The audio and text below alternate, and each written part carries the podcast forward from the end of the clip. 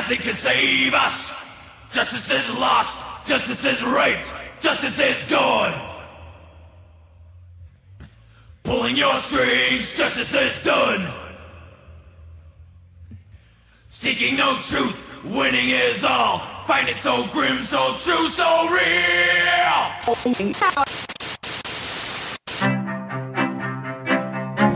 Man, man kann es nicht immer nebenbei laufen lassen, weil sonst verpasst man was. Soziopod. Nee, nee, man muss mitdenken. Ja, ja, oder gefährlich. Soziopod. Herzlich willkommen zu einer neuen Ausgabe des Soziopods. Und ihr da draußen musstet lange, lange, lange ausharren für die nächste Folge.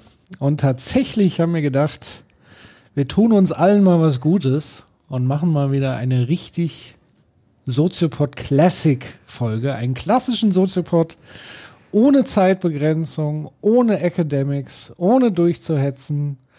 Weil es ist ja auch so hektisch in ja letzter so Zeit da hektisch. draußen. Die Diskurse, Ja. Die Empörungswellen im Internet und jeder muss schnell und kurz schreiben. Und wir dachten, jo, wir lass uns doch mal wieder ein bisschen länger Ja. nachdenken, sprechen, reflektieren.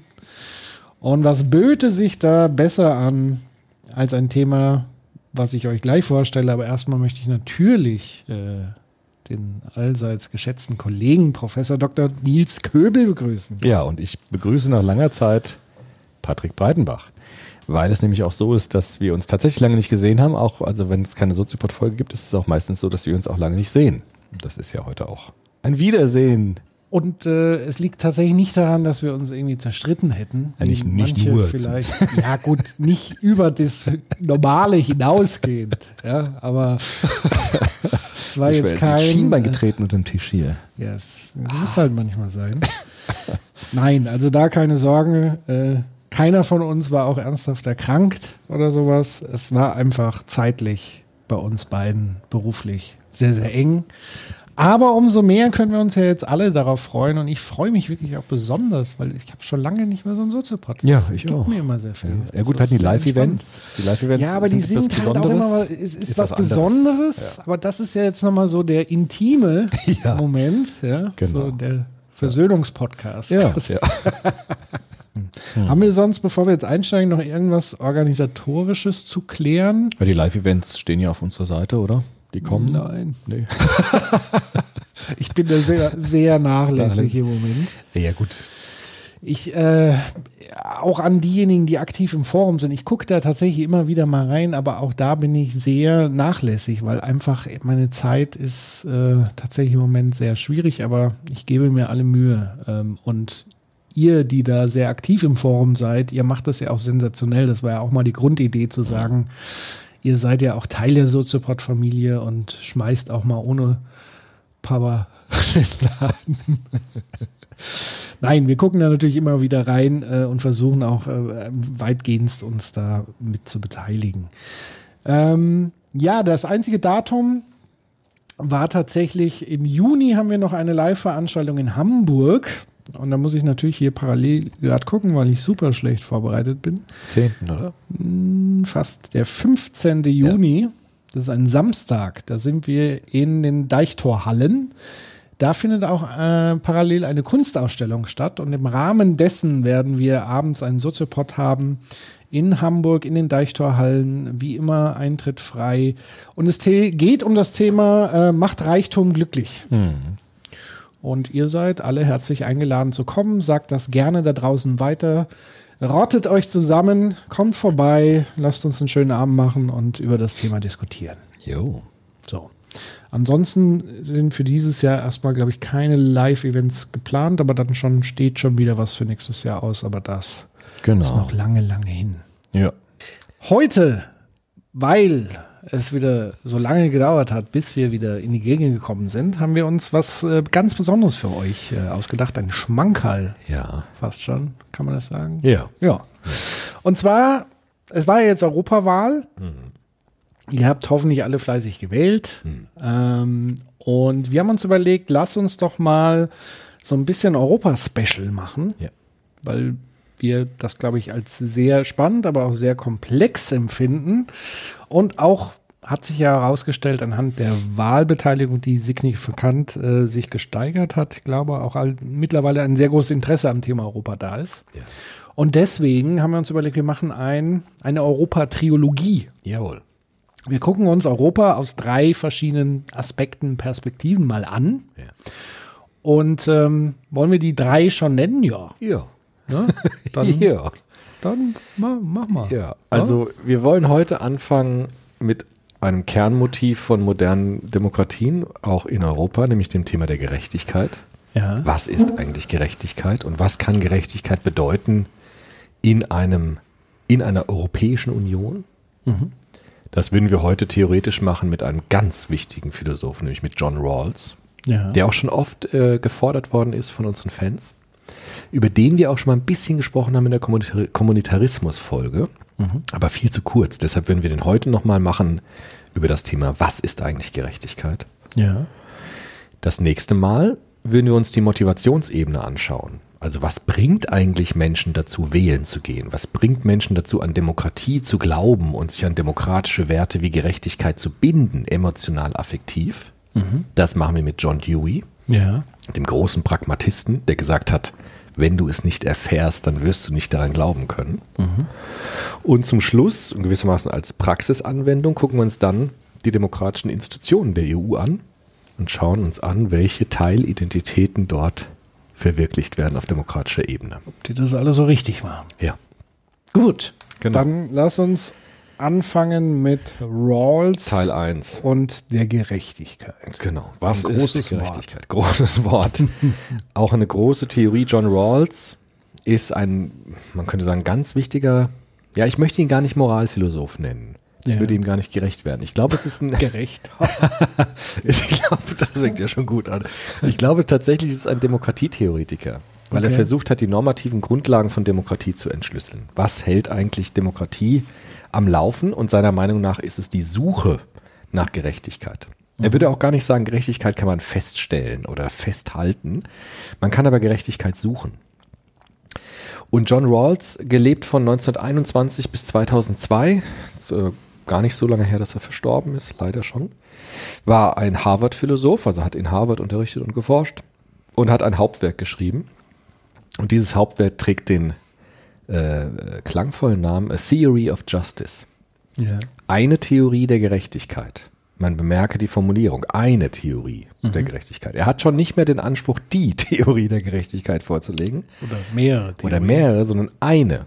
Eine Form, wie man Gerechtigkeit begründen kann. Seine Form. Das ist sein Vorschlag. Und er sagt, sein Vorschlag ist nur ein Vorschlag. Das finde ich schon wieder interessant. Ja. Ne? Das ist schon wieder sympathisch im Grunde.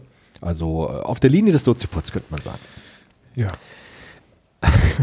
Ja, wobei wir ja eher versuchen, mehrere Theorien. Ja, Zu aber Thema zu zumindest kann er sagen, er hat schon eine reflexive Distanz zu seinem Absolutheitsanspruch, Genau. den er schon wieder gar nicht mehr hat.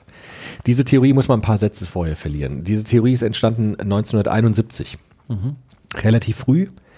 Und Rawls Gerechtigkeitstheorie, also er versucht jetzt aus, aus sozialphilosophischer Perspektive zu erklären, was ist Gerechtigkeit und wie kann man sich Gerechtigkeitsprinzipien annähern. Das ist sein Versuch. Und er stellt sich in eine ganz lange Tradition, nämlich in die Tradition der Vertragstheorien.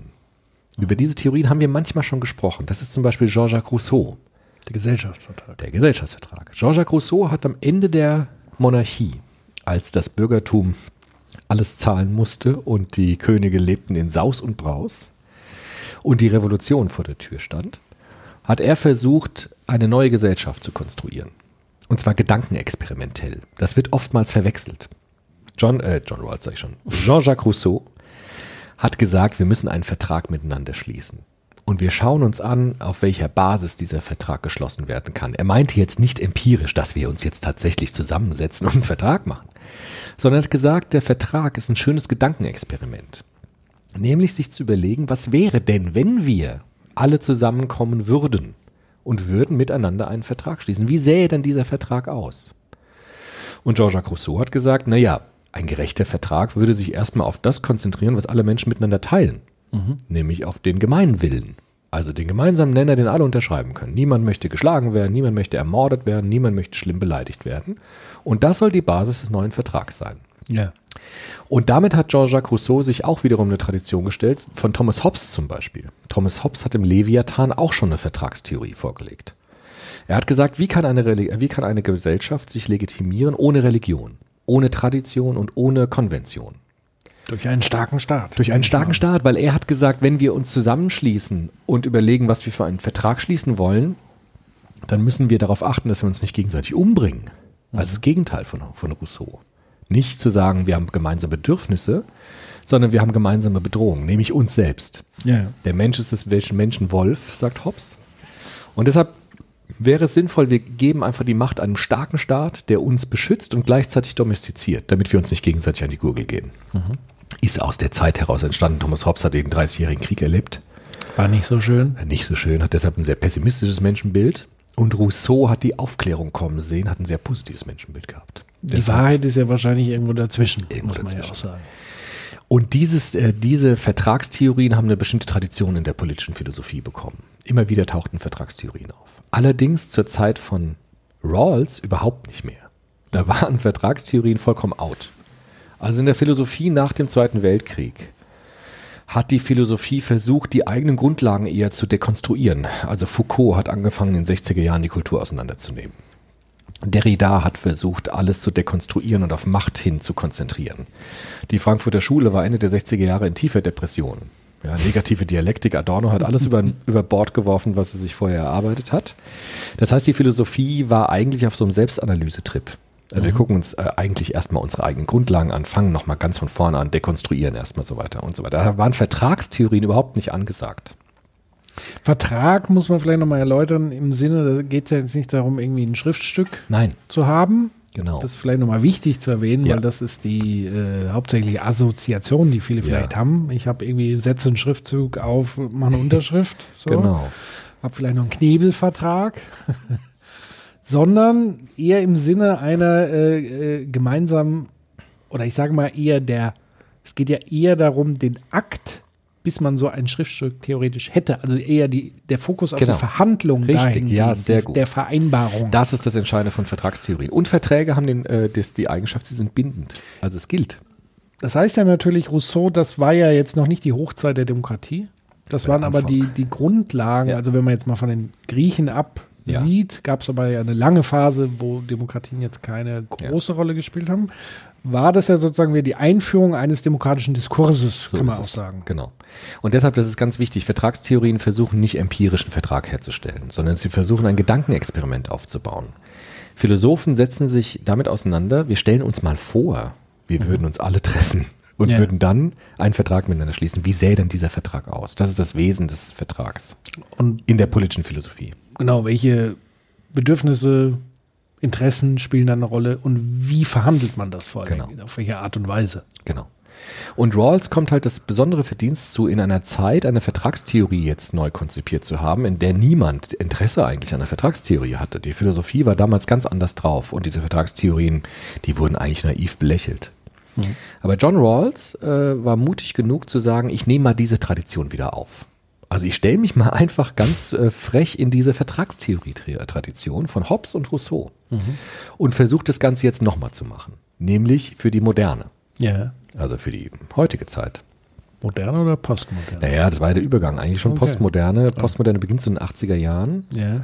Also Übergang von der Moderne hin zur Gegenwartsmoderne, Spätmoderne, reflexive Moderne. Und versucht für diese Zeit mal dieses Gedankenexperiment wieder neu aufzulegen. Und das, was er jetzt vorschlägt, ist, finde ich, recht interessant. Es geht in seiner Vertragstheorie auch um die sozialphilosophische Konzeption, also eine Gedankenexperiment, also eine Konstruktion, könnte man sagen. Und diese Konstruktion hat das Ziel, die rationalen Prinzipien gesellschaftlichen Zusammenlebens zu sichten. Also was sind die Prinzipien, in denen Zusammenleben funktioniert? Ja. Das ist das Ziel jeder Vertragstheorie. Und aus diesen rationalen Prinzipien des Zusammenlebens entstehen auch ethische Handlungsimperative. Also was man tun darf und was man nicht tun darf. Ja. Von daher stellt er sich in die Tradition von Hobbes, Rousseau und ein bisschen auch von Kant natürlich, der ja, Ja. auch diese Frage hat. So, warum brauchen wir überhaupt Normen, Werte, Regeln des Zusammenlebens? Warum brauchen wir das überhaupt? Rawls hat eine einfache Antwort. Wir sind vulnerabel. Wir sind, das, wir sind Ach so, ich hab verstanden, vulnerabel. Wir sind eine Gabel. ja, erstens sind wir eine Gabel und zweitens sind wir Verletzlich. verletzlich. Sag's doch, wie es ist. Nein, das, Wort ist so schön. Vulnerabilität. Wir sind zerbrechliche Wesen. Wir sind fragile. Ja, wir sind ganz zerbrechlich, verletzlich. Deshalb, wenn wir alle Supermänner oder Superfrauen wären, die unverwundbar wären, dann könnten wir einfach so vor uns hinleben. Sind wir aber nicht. Wir sind hochverletzlich. Der Mensch braucht viel Hilfe.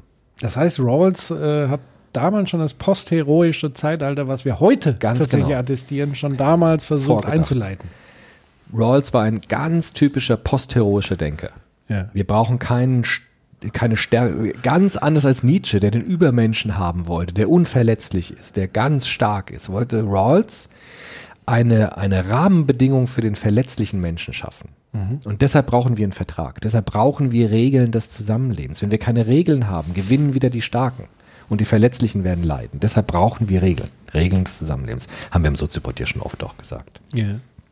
Jetzt deswegen alle äh, neoliberalen Leute zuhören. Ja, na gut. Also Rawls ist nicht neoliberal, aber Nee, er hat auch liberale ja. Anteile. Aber äh, Ja. ist ja wichtig zu sagen, also Neoliberalismus im Sinne, ich meine, der Begriff ist ja jetzt auch schon abgelutscht, aber schon Ja. im Sinne, sag ich mal, dieses deines Glückes Schmied, der Stärkere setzt ihn durch, du Ja. musst nur stark genug sein. Das Ja. ist ja eher diese heroische Metapher. Wenn du Ja. ein Held bist, dann Sei ein bist du glücklich Genau. und dann bist du wertvoll. genau. Und wenn du schwach bist, hast, du halt Pech, gehabt. Genau. Das nennt auch Rawls die Lotterie der Natur. Ja. Die Natur, das ist schön, ne? schöner Begriff. Rawls hat auch Bourdieu vorweggenommen, finde ich. Weil er sagt auch, die Familien spielen Lotterie. Wo, in welche Familie du hineingeboren wirst, ist Lotterie. Das ist Zufall. Da kannst Ja. du Glück haben oder Pech haben. Und Rawls sagt, Sittlichkeit, Gerechtigkeit, Demokratie beginnt, indem wir uns nicht mehr der Lotterie der Natur aussetzen, sondern etwas anderes entgegensetzen. Die Willkür begrenzen, die die Natur hat. Die Natur ist willkürlich, das ist Zufall. Aber er sagt, äh, Gerechtigkeit und Demokratie heißt ja, sich nicht einfach der Zufälligkeit hinzugeben und zu sagen, ist halt so Pech gehabt, sondern etwas anderes zu setzen anstelle der Willkür. Ja, ist nicht nur, ist halt so Pech gehabt, sondern es wird ja auch umgekehrt zu sagen, wenn es dir gut geht, dann ist das ja alles erarbeitet. Genau. Oder, auch ja, kein ja, Zufall, auch, ja, sondern das ja. Genau. war ja Leistung und Leistung deiner Eltern und wie auch immer.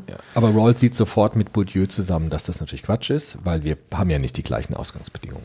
Zum einen ja das und wie gesagt, es ist ja völlig zufällig, wo ich jetzt geboren werde. Genau, genau, auf welchem Teil der Welt ich geboren werde. Das ist alles Zufall. Ob ich eine Behinderung habe oder nicht, Zufall. Ja. Deshalb sagt Rawls, wir brauchen eine Vertragstheorie, in dem wir diese rationalen Prinzipien gesellschaftlichen Zusammenlebens sichten können, gemeinsam in einem rationalen Diskurs. Der Schwerpunkt liegt auf rational, gleich, gleich, gleich warum.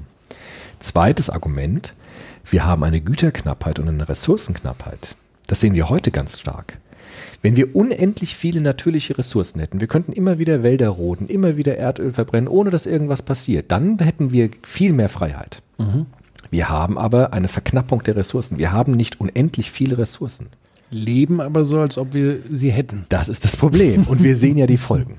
Ja. Wir sehen die Folgen, indem wir uns alle umbringen gegenseitig und die Natur gleich mit. Und weil die Natur umbringen, bringen wir uns um und so weiter. Das heißt, wir haben zwei große Notwendigkeiten. Vulnerabilität und Knappheit. Ja. Und diese beiden äh, un, unauswegbaren Evidenzen des Lebens, wir sind vulnerabel und wir haben Knappheit in den Gütern und Ressourcen, zwingen uns dazu, uns zu überlegen, wie wir miteinander umgehen wollen. Und jetzt sagt er, das entscheidende Merkmal für ihn von Demokratie, und da sind wir schon gleich, vielleicht sogar bei Europa, ist Gerechtigkeit. Weil eine Gesellschaftsordnung mag noch so stabil und effizient sein, fehlt es ihr an Gerechtigkeit, ist sie unmenschlich. Es geht nicht, bei Rawls ist das ganz wichtig, es geht nicht nur um Effizienz. Es geht auch nicht nur um Stabilität. Also es geht nicht um Wirtschaftswachstum, Es geht nicht nur um Wachstum. es geht nicht um Machterhalt, Machterhalt, Stabilität, Sicherheit. Sicherheit. Sinne. Ja. Es geht, wenn das alles gegeben ist und die Gerechtigkeit fehlt, ist diese Gesellschaft unmenschlich. ja. Monarchien waren ja auch recht stabil im Mittelalter über Jahrhunderte hinweg. Aber sie waren zum großen Teil sehr unmenschlich, weil sie ungerecht waren. Das heißt eigentlich, Rawls geht weg von dem Systemischen hin wiederum zum Individuum.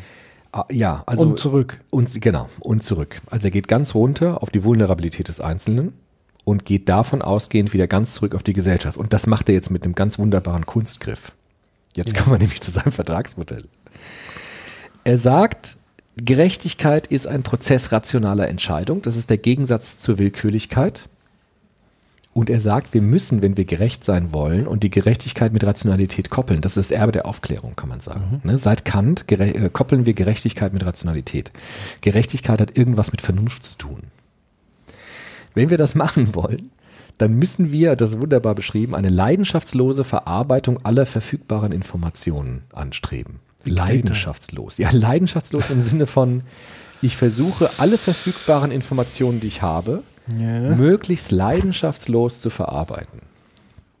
Das Das ist schwer, aber das ist sein, äh, sein, sein Anspruch. Möglichst leidenschaftslos alle Informationen zu verarbeiten. tue ich mich schwer damit, Ich weiß, ich, mir, ich mich auch. weil natürlich es voraussetzt, sage ich mal, wenn, wenn dir bewusst sein soll, dass das alles zufällig ist und je nachdem ich in verschiedene Lebenswelten, Milieus hineingeboren werde, brauche ich Empathie, Ja. um nachvollziehen zu können, was das bedeutet. Genau. Und das hat nichts mit leidenschaftslos und Rationalität zu tun. Warte ab. Okay, weil ich sagt ja. Ja, okay. Rawls sagt nämlich schon, weil er sagt jetzt was ganz Verrücktes. Ja. Übrigens, die äh, Formulierungen, die ich jetzt auch hier wähle, sind aus einem wunderbaren Einführungsband von Wolfgang Kersting über John Rawls, ein- auch Ja. ein bekannter Philosoph, den kann ich nur empfehlen. John Rawls zur Einführung und Theory of Justice, das Hauptwerk von, von John Rawls. Das habe ich jetzt äh, in Kombination für die, für die Sendung, für die Sendung, für unsere Folge, für die Sendung vorbereitet. Ja. Ich bin schon so lange aus dem Soziopod raus, dass ich die Begriffe nicht mehr kenne. Was machen wir? Wir machen Podcasts, Episode. Episoden. Wir machen so ein Postcast. Post, Postkarte. Post- Postcast. Also wohl zur Postkarte habe ich Ja. das jetzt mal so raus. er sagt jetzt nämlich, wir können mal versuchen, ein Vertragsszenario uns auszudenken, in denen tatsächlich faire Bedingungen herrschen. Ja. Und unter diesen fairen Bedingungen können wir dann rationale Entscheidungen treffen. Und er hat jetzt einen Kunstgriff gemacht. Er hat jetzt gesagt, sein Urzustand, äh, Rousseau hat ja auch einen Urzustand, nämlich vor der Zivilisation. Sein Urzustand ist der Schleier des Nichtwissens. Man stelle sich vor, die Menschen wissen nicht, wer sie im Einzelnen sind und welche Stellung sie in der Gesellschaft haben. Also wir kommen zusammen in einer Gruppe von allen Menschen, die an der Gesellschaft beteiligt sind. Und jetzt wissen wir alles, was man wissen muss über diese Welt. Also wir haben technologisches Wissen, wir haben auch äh, logisches Wissen, aber wir wissen nicht, welche Stellung wir in dieser Gesellschaft haben. Also ich selber. Ich selber weiß das nicht von Okay. mir. Ich weiß nicht, ob ich, ob ich Bankdirektor bin. Ich weiß nicht, ob ich Arbeitsloser bin. Ich weiß nicht, ob ich Hochschulprofessor bin. Ich weiß nicht, ob ich Mediendesigner bin. Ich weiß nicht, ob ich Flüchtling bin. Aber ich, weiß muss nicht, alle diese Rollen kennen. Ich weiß, was es bedeutet, das Ja. zu sein. Aber, das weiß ja schon nicht jeder. ja, aber ich weiß, dass es das gibt. Ja, und ja. ich habe das Wissen der das Gesellschaft, auch schon das. Durchschnittswissen also das der kann ich Gesellschaft. ja nicht von jedem Menschen erwarten, dass er alle Rollen dieser Welt kennt. Aber weiß, nicht alle, muss er, muss er auch muss nicht alle Rollen der Welt Okay. kennen. Aber Ja. es, er muss schon wissen, wie die Gesellschaft im, im Allgemeinen durchschnittlich funktioniert. Hinter diesem Schleier des Nichtwissens. Ja. Also ich weiß jetzt nicht, welchen Platz ich in der Gesellschaft habe. Ich weiß auch nicht, welchen Status ich in einer Gesellschaft habe. Ja. Das ist für ihn eine Ausgangsbedingung, die fair ist. Und jetzt nutzt du die Rationalität. Jetzt sagt nämlich Rawls, rational sein bedeutet, für sich das Beste rauszuholen. Sei egoistisch. Hau für dich das Beste raus, was du kriegen kannst. Ja. Aber Vorsicht, du weißt nicht, wer du in dieser Gesellschaft sein wirst. Ja. Das heißt, wir reden über die Verteilung von Gütern zum Beispiel. Wer kriegt wie viel Geld? Wer darf welchen Besitz haben? Mach das bestmöglich für dich. Rawls setzt nicht auf Empathie. Rawls setzt auch nicht auf Mitgefühl. Ja. Er sagt, sei egoistisch. Hau das Beste für dich raus. Aber Vorsicht. Du weißt nicht, welchen Platz du in dieser Gesellschaft haben wirst. Du kannst dich natürlich gegen Flüchtlinge abschotten. Du kannst Menschen anderer Religion diskriminieren. Tu das. Aber Vorsicht. Vielleicht gehörst du zu dieser Gruppe, die diskriminiert wird. Wirst du es dann auch wollen? Ja. Und das ist ein ziemlich genialer Kunstgriff, den er macht, weil er sagt, wenn wir alle nicht wissen, welchen Platz wir in der Gesellschaft haben, ist das eine super Ausgangsbedingung, um jetzt nach fair, fairen Prinzipien des Zusammenlebens suchen zu können. Und das nennt er den Schleier des Nichtwissens oder Veil of Ignorance. ja. Ja? Das erfordert natürlich bei vielen Menschen eine hohe Fähigkeit des Gedankenexperimentierens. Das ist eine ganz schön harte Nummer. ähm, und ich glaube, es würde viel nochmal einfacher fallen, eine andere äh, äh, Metapher. Also Schleier des Nichtwissens, also ich verstehe jetzt, was dahinter steckt, aber ich glaube, das muss man nochmal so irgendwie in so Bilder packen. Also Ja. was ich mir gerade vorgestellt habe, ist, ähm, angenommen, man, man glaubt so an Wiedergeburt oder sowas. Ja, genau. Ja? Mal, ja schön. Und äh, man befindet sich dann im Nirvana in der großen Wartehalle, kurz vor Abfahrt des Ja. Zuges. Ja, genau. Und dann äh, geht es nochmal darum, der ganze Waggon, Mhm. der jetzt auf die Erde geschleudert wird, äh, muss nochmal kurz besprechen, sag mal, wie, wie regeln wir das denn da unten? Mhm. Weil wir wissen jetzt noch alle nicht, wo wir landen werden. Wir werden irgendwo da landen. Ja, kann man schön In ausbauen. dieser Welt. Genau. Ähm, was wollen wir denn für Vereinbarungen da? Also wie wollen wir Ressourcen so verteilen? Und wie gesagt, ich kann nicht sagen, an welchem Fleck soll welche Ressource, also das kann ich schon sagen, aber ich sagen. weiß nicht, an welchem Fleck ich landen werde. Das ist der entscheidende Punkt. Genau. Wir könnten auch ein Experiment machen. Stell dir vor, wir haben die Möglichkeit, uns eine Welt zu bauen. Ja, also wir sind hier auf der Erde und wir können eine Welt auf dem Mars bauen. Ja. Auf dem Reißbrett. Ja. Wir wissen aber nicht, welche Position wir in dieser Welt haben werden. Wie würdest du dann die Welt bauen? Das ist genau das Gleiche. Stell dir vor, wir können eine Kolonie auf dem Mars errichten Ja. und wir müssen uns hier einigen, wie wollen wir diese Kolonie äh, gestalten? Unter welchen Gerechtigkeitsprinzipien wollen wir das machen? Und wir wissen nicht, welche, welche Staat, welche, welche Position wir in dieser Gesellschaft dann später haben werden. ja. Das ist der Schleier des Nichtwissens. Wieso wurde es eigentlich noch nicht verfilmt? Das ist doch super Das ist eine gute Idee. Das ja gut, bei Lord of the Flies war das ja ein bisschen so, aber es war auch ein anderes nochmal mit, nee, das war ja, anders. die Da haben ja nicht die vorher verhandelt, wie die Nee. Rahmenbedingungen sind. Da geht es um was anderes, Das stimmt. der. Machtstruktur. Das wurde eigentlich noch nicht verfilmt. Das wäre aber ein schöner Stoff. ja, tatsächlich so. Also das ist ja möglich, so Science-Fiction-Ding und so auch als Experiment zu sagen. Genau. Ja, Ja, da weil äh, im Grunde war die Weltgeschichte immer andersrum. Also wir haben Kolonien gegründet, aber immer schon mit dem Bewusstsein, dass wir darin eine bestimmte Stellung haben werden. Und haben dann andere Völker unterworfen zum Beispiel oder auch ausgerottet zum Teil, weil wir immer geglaubt haben, wir haben eine bestimmte Stellung in dieser Gesellschaft. Ja, vor allen Dingen die Gesetzgebung ist ja immer von denen erfolgt, die schon Genau. Gesetze machen, also die Genau. schon die Macht hatten, Gesetze zu gestalten und in der Lage waren. Wenn man Glück hatte, hatte man halt Ja. Gesetzgeber, Genau. die so ein bisschen Ja. äh, milde waren. Ein bisschen abgesehen haben von Genau. sich selbst, von ihren eigenen Interessen. Ja. Und es wäre jetzt ja hochinteressant, jetzt bei der Europawahl, nochmal zu überlegen, wie würden wir denn Europa bauen, indem wir nicht wissen, welchen Platz wir darin haben werden, zum Beispiel. Ja, also diesen Schleier des Nichtwissens mal auf Europa zu übertragen. Ja. Was heißt Gerechtigkeit in Europa? Vorsicht, du könntest Flüchtling sein. Du könntest arbeitslos sein. Du könntest alt sein. Du könntest ein Baby sein. Du weißt nicht, welche Position du hast. Und unter diesem Schleier des Nichtwissens musst du jetzt diese Gesellschaft bauen. Ja. Das ist sozusagen Demokratie von ganz, ganz unten.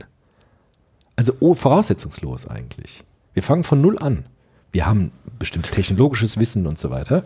Wir wissen aber nicht, wer wir sind. Wir haben sozusagen das Gedächtnis verloren in dem Teil unseres Hirns, der uns sagt, welche Stellung wir in der Gesellschaft haben.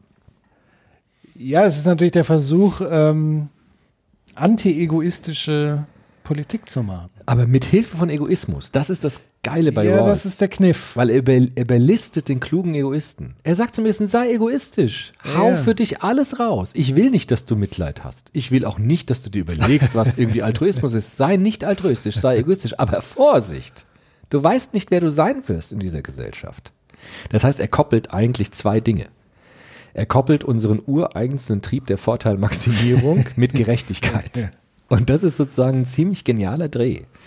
Weil er ist ganz rational. Er sagt, ich erwarte nicht von dir, dass du irgendwas äh, mit Mitgefühl oder Solidarität, Nächstenliebe, das interessiert ihn gar nicht. Ja. Er sagt, sei kalt, sei rational, sei egoistisch. Aber unter diesen Bedingungen zwingt er dich dazu, nachzudenken, was hat das denn jetzt mit der Gemeinschaft zu tun und mit der Gesellschaft zu tun, in der du leben wirst, ohne zu wissen, wer du bist. Und das war damals so ein Riesenwurf. Das haben dann Ja. alle Philosophen, auch der Habermas zum Beispiel, der fand das super cool. Dass jemand auf so eine Idee kommt, so einfach eigentlich, ne? Also genial einfach und einfach genial, dass jemand sich einfach sowas vorstellt und sagt, es ist natürlich ein Gedankenexperiment. Das ist ja keine empirische, das können wir niemals wirklich herstellen. Aber das will der Rawls doch gar nicht, sondern Rawls sagt, lass dich ein bisschen auf diese Konstruktion mal ein und wir können dann diskutieren, welche Prinzipien für eine Gesellschaft mit Grundsätzen identisch ist, auf die sich Menschen in dieser fairen Ausgangssituation einigen könnten. Das heißt, ich kann jetzt jede Gesetzgebung, in die in einem Staat passiert oder in einem Staatenverbund wie der EU, kann ich jetzt auf ihre Prinzipien hin überprüfen und kann sie vergleichen mit den Prinzipien, die ich in einer solchen Ausgangssituation für richtig empfinden würde. Das heißt, akt ganz aktuell Klimawandel. Wir versuchen Klimagesetz zu machen ähm, und wir wissen gar nicht, welcher Generation wir angehören werden. Wie würden wir dann Klimapolitik machen? Wir Alten können ja sagen, na gut, wir machen das für uns, was die, äh, nach mir die Sintflut. Aber Vorsicht, du weißt nicht, ob du die Sintflut erleben wirst. Willst du dann auch noch so leben wie jetzt? Ja, wobei ich tatsächlich bei der Thematik, das ist, glaube ich, nochmal, spielen nochmal andere Faktoren eine Rolle. Ich glaube noch niemals, dass die meisten so sagen, scheiß drauf nach mir die Sintflut. ähm, nicht. Sondern eher, was bin ich bereit aufzugeben an Bequemlichkeiten, ähm, weil es wird nicht mehr anders gehen, Ja. wenn man es ernst meint. Nämlich, da sind wir wieder beim Thema Knappheit. Mhm. So, wenn wir sagen, Ressourcen sind knapp, gleichzeitig haben wir aber eine Alternative im Petto mit unbegrenzten Ressourcen, Ja. Sonnenenergie, also zumindest einmal für ein paar Milliarden Ja. Jahre Ja. äh, noch, wenn wir Glück haben.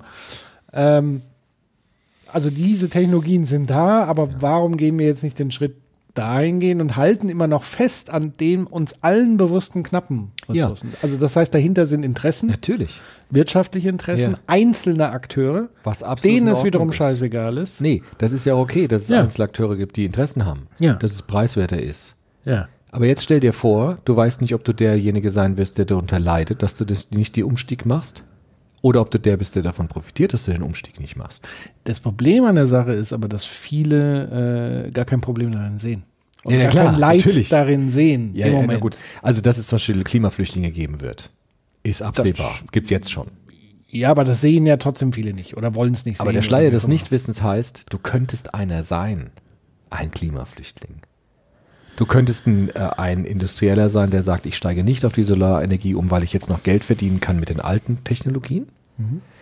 Und ich könnte mich einsetzen für die Erschließung neuer Technologien. Und unter den Schleier des Nichtwissens kannst du jetzt trotzdem noch sagen, ich pfeife auf die neuen Technologien, aber Vorsicht, du weißt gar nicht, ob du derjenige bist, der davon profitieren wird. Vielleicht bist du jemand, der darunter leiden wird, dass der Umstieg nicht erfolgt. Und dann sieht die Sache schon ganz anders aus. Ja, das würde aber voraussetzen, ich habe schon mal akzeptiert, dass Klimawandel erstens menschengemacht ist. Gut, okay. Gibt es immer noch wenige, ja, aber, aber es, Es gibt sie noch. ja, alles So. klar. Okay. Erstens das, zweitens, dass das gar nicht so krass ist, wie viele voraussehen. Auch das sind überschaubar wenige. Ich glaube, der größte Konsens ist jetzt tatsächlich so sagen, so kann es definitiv nicht weitergehen. Zumindest die Wissenschaft ist da zu mindestens mal über 90 Prozent sich äh, Ja, darüber also- im Klaren und eindeutig. Was jetzt so langsam kommt und ich glaube, was auch so langsam Bewegung wirklich jetzt erst, und da meine ich eben Rawls, dieses Rationalität, ist tatsächlich, ähm, wer hören will, muss fühlen, hat Ja. mein Opa immer gesagt. Ja, genau, so ungefähr ist es ja auch. Genau, also das heißt, du musst es erstmal spürbar, die Auswirkungen musst du auch kennen. Ja, aber das würde der, sie kennen. das würde der Rawls noch nicht, das ist jetzt schon was bei Dewey, der würde das jetzt auch sagen. Der John Dewey würde jetzt sagen, du musst es fühlen. Aber der Rawls würde nur sagen, nichts mit fühlen, nur rational. Ja, aber selbst bei rational, bei dem Konzept, müsstest du die Auswirkungen kennen, Ja. die es hat. Und das ist relativ neu. Also sowas wie eine krasse Veränderung von Wetterlagen, vom Gesamtklima, Zunahme von Stürmen, Ja. Zunahme von Dürren in bestimmten Regionen. Das ist spürbar Ja. relativ neu und messbar relativ neu in einer neuen Dynamik. Ja gut, aber du kannst dir ja schon vorstellen, was es bedeuten würde, ein Haus zu verlieren durch einen Tornado oder durch eine Überschwemmung. Ja klar, aber sowas. das ist immer mal passiert und da hat man halt gesagt, das gehört halt dazu. Ja. Nur diese Häufung, die jetzt Ja. stattfindet, ist halt ganz klar zu sagen, okay, das ist menschengemacht. Ja. Das heißt, unser Verhalten hat die und die Konsequenz und zwar massive Konsequenz. Das ist relativ neu, würde ich sagen. Ja. Ich gebe dir ein anderes Beispiel in der Umweltbewegung, der saure Regen. Ja. Das war was Spürbares. Du hast die Wälder dahin brutzeln sehen, förmlich, durch diesen säurehaltigen Regen, durch, was weiß ich, Schwefel und so weiter, was durch die Luft gepusselt ist. Das war was Konkretes, was die Leute gespürt haben. Mhm. Das wurde dann auch sehr schnell tatsächlich äh, beseitigt. Oder anderes Beispiel, äh, der Rhein. Ja. Du konntest, Fische. es gab ja mal eine Zeit, konntest du auch nicht schwimmen im Rhein. Fische Fischsterben, Schaum auf Ja. dem Ding. Ja. Ich habe selber noch irgendwie gesehen. Das ist spürbar, das ist unmittelbar vorhanden, diese Umweltzerstörung. Ja. Und das ist halt bei diesem großen Thema Klimawandel tatsächlich noch nicht so Noch nicht so stark greifbar. Es spürbar. ist zu theoretisch noch Es lange Zeit gewesen. Es weg. kommt aber immer näher. Die kommt immer Einschläge näher. kommen näher. Und das ist aber die Voraussetzung, also muss diese Erfahrung kennen. Nicht unbedingt. Also du kannst dir auch vorstellen, wenn man jetzt die, die da machen wir es mit der Hypothese, machen wir es mit dem Schleier des Nichtwissens. Okay. Die Wahrscheinlichkeit ist groß, dass Menschen leiden werden durch den Klimawandel. Wie auch immer, Leiden kennt jeder. Die werden entweder ihr Haus verlieren, die werden Hunger leiden müssen, die, die, die Sterblichkeit wird ganz stark ansteigen. Wie auch immer im Einzelnen. Das ist klar, aber du musst dieses So. Konzept verstehen vor. Und jetzt äh, nehmen wir mal die Hypothese erstmal als gesetzt. Unter dem Schle- Schleier des Nichtwissens weißt du nicht, ob du derjenige sein wirst, der darunter leidet Ja. oder derjenige, der auf der Insel der Glückseligen lebt und das verursacht. ja, das Krasse Und jetzt ist, unter ja. diesem Schleier des Nichtwissens musst du entscheiden, welche Gesetzgebungsprinzipien wendest du an für diese Situation. Und dann werden Menschen natürlich abwägen, weil es kann ja sein, dass ich Ja. Opfer bin dieser Situation. Und dann kann ich nicht einfach mehr egoistisch aus meiner jetzigen Position heraus alles durchziehen, was ich will. Ich kann das äh, hundertprozentig nachvollziehen. Der Punkt, den ich noch machen möchte, ist, ich muss mir vorab, um auch den Schleier des Nichtwissens hier anwenden zu können, mir bewusst sein, dass das die und die Auswirkungen hat. Also das heißt, ich muss wissen, und das, das, das äh, tatsächlich krasse am, am globalen Klimawandel ist, dass es früher oder später jeden trifft. Also ich kann nicht einfach auf Mars auswandern, Ja. Um den Klimawandel auf der Erde, weil es wird irgendwann jeden treffen, egal ob ich eine riesen Villa irgendwo hingebaut habe, am Ende, Aber es wird nacheinander Ist alles passieren. Also die Ärmsten werden das zuerst spüren und dann später dann. genau, aber das Ding so. ist, du, du weißt nicht, musst welche- diese du Brücke bist- schlagen Nein, können, du weißt aus doch- Konsequenz. Du weißt doch, wie sich Leiden anfühlt. Und wenn du sagst, durch Klimaland entsteht Leiden und du weißt nicht, ob du auf der Seite der Leidenden bist oder nicht, dann musst du dir das nicht ganz konkret ausmalen. Nein, können. das meine ich auch nicht. Was ich meine ist, du musst die, du musst die, äh, den Übertrag kriegen von Klimawandel führt zu Leid. Ja. Diesen Übertrag muss Ja. erstmal stattfinden. Das ist eine Hypothese, Und das meinte ich ja, das ist erst in letzter Zeit Ja, wirklich so erst klar. entstanden. Ja, klar. Dann nehmen wir das Beispiel natürlich mit sozialer Ungleichheit. ja. Also gibt es eine massive Ungleichheit in der Gesellschaft. Bist du dafür oder dagegen? Naja, wenn es mir gut geht, ist mir es egal. Aber du weißt nicht, ob du der sein wirst, der auf der Seite der Armen steht oder auf der Seite der Reichen oder irgendwo dazwischen oder irgendwo in der Mitte. Du weißt es einfach nicht. Und jetzt musst du für eine Gesellschaft eine Konzeption finden für die Verteilung von Gütern, wo du nicht weißt, äh, in welcher Schicht du zum Beispiel leben wirst in dieser Gesellschaft. Wenn ich da jetzt argumentieren würde und sagen würde, naja gut, angenommen, ich habe so dieses Narrativ, wenn ich nur fleißig genug bin, Ja. Ähm, werde ich irgendwann, egal wo ich, ob ich arm geboren werde, das war ja auch mal so die Aufsteigergeschichte Ja. in Deutschland. Ja. Ja. egal mit welchem Background ich geboren werde, ich habe Aufstiegschancen. Es geht aber nur in eine Gesellschaft, wo dir auch alle Möglichkeiten des Aufstiegs zur Verfügung stehen. Das heißt, du wärst zum Beispiel nicht für eine Ständegesellschaft. Ja. Du wärst, das wäre schon wieder Das ausgeschlossen. wäre Ausschluss. Du könntest Das nicht rassistisch argumentieren. Dass du Genau, zum Beispiel aus weißer oder schwarz, dann habe ich keine Pech. Das wäre schon. Geschlechtermäßig. Deshalb ist der Liberalismus, den du jetzt anführst, ist ja schon mal gar nicht so schlecht, weil Ja. er erstmal andere Dinge zurückdrängt. Also Ja. wenn du Leistung als das entscheidende Prinzip wählst, ist Ja. das schon mal gar nicht so verkehrt. ja. Weil es ist schon mal die Abwehr von Rassismus. Es ist die Abwehr von natürlich bedingter Ungleichheit wie in der Ständegesellschaft, wo du gar nicht aufsteigen kannst, egal wie sehr du dich anstrengst. Deshalb ist eine Form dieser Freiheit, der liberalen Freiheit, ist auch eines der Prinzipien, die Rawls jetzt vorschlägt. Er hat ja, Ja. selbst einen Vorschlag gemacht, was er unter dem Schleier des Nichtwissens machen würde. Dazu kommen wir gleich noch. Aber von daher ist dieser Liberalismus, der ja auch aus dieser, aus dieser Freiheitsaufklärungsbewegung im 18. Jahrhundert entstanden ist, der ist ja schon mal gar nicht so schlecht. Der ist schon mal besser Ja. als eine Gesellschaft, in der es irgendwie Naturungleichheit gibt, in der gesagt hat, es gibt Auserwählte oder nicht Auserwählte, es gibt Könige, die sind Könige von Geburt an, die müssen sich gar nicht anstrengen. Das wäre nämlich ungerecht. Mhm. Dann ist so eine Leistungssache schon mal gerechter, aber auch natürlich nur bedingt, weil wir wissen, Wenn ich dass es da gleiche Voraussetzungen habe. Genau. Und welche Gesellschaft hat das? Das heißt, nochmal zurück zu diesem Schleier des Nichtwissens. Ich habe auch lang gebraucht, um, um zu verstehen, was er meint. Man könnte es auch so vergleichen, wir bauen eine Gesellschaft auf dem Reißbrett Mhm. in einer bestimmten Gruppe von 20 Leuten Und dann losen wir aus, wer da welchen Status Ich hat. muss da die ganze Zeit, als Medienmacher muss ich, ich denke immer die ganze Zeit an ein Fernsehformat, so Big Brother mäßig. Genau, das ja, ja. ist doch perfekt. ähnlich, genau. Also wir bauen eine Gesellschaft und danach losen wir aus, Ja. wer dort in welchem Status lebt. Ich überlege das nicht, ob man das nicht auch ins Parlament bringt. So Ja, quasi genau. jeder muss mal Ja, das ja, ja, Gesetz ja, ja. aus einer anderen Perspektive Ja. ausprobieren, man mal eine Zeit lang. Ja, Hartz IV. Genau, Aber du weißt nicht, ob du Hartz IV-Bezieher bist. genau. Das wird dann ausgelost. Willst du es dann immer noch so? Ja. Das ist genau die Frage, die Rawls stellt. Und deshalb ist Rawls sehr ziemlich genial, weil er sagt gar nicht, ähm, versuch mal irgendwie dich in andere Menschen hineinzufühlen. Das ist ja schon der nächste Schritt. Sondern er ist noch gemeiner. Er sagt, du bist vielleicht dieser andere Mensch. Du weißt gar nicht, welchen Status du hast in dieser Gesellschaft. Und jetzt versucht unter diesem Schleier des Nichtwissens mal Prinzipien zu formulieren, die dann gelten sollen. Wo du dich eigentlich immer fair fühlst, egal wo du lebst. ja. Ja. Aber da glaube ich halt eben, du musst, also die Theorie ist super genial. Das ist ein witziger Gedanke einfach. Er ist nicht nur Witz, er ist wirklich genial, Ja. muss, man, muss man sagen. Aber deswegen muss man ihn jetzt gerade deshalb institutionalisieren, Genau. finde ich. Also Da- es muss diesen doch, Übertrag. wir sind Okay, auf der Ebene der äh, noch Philosophie. Ja, also, ja, ja. Wir sind ja immer noch auf der reinen Ebene der rationalen Begründung von Gerechtigkeitsprinzipien. Das will er ja. Rawls ist kein. Politiker, sondern er sagt, ich versuche einfach nur eine moderne Version mal eines Vertragsprinzips anzuwenden, in der wir uns überlegen können, was sind Gerechtigkeitsprinzipien, was sind wirklich Prinzipien gerechten Zusammenlebens.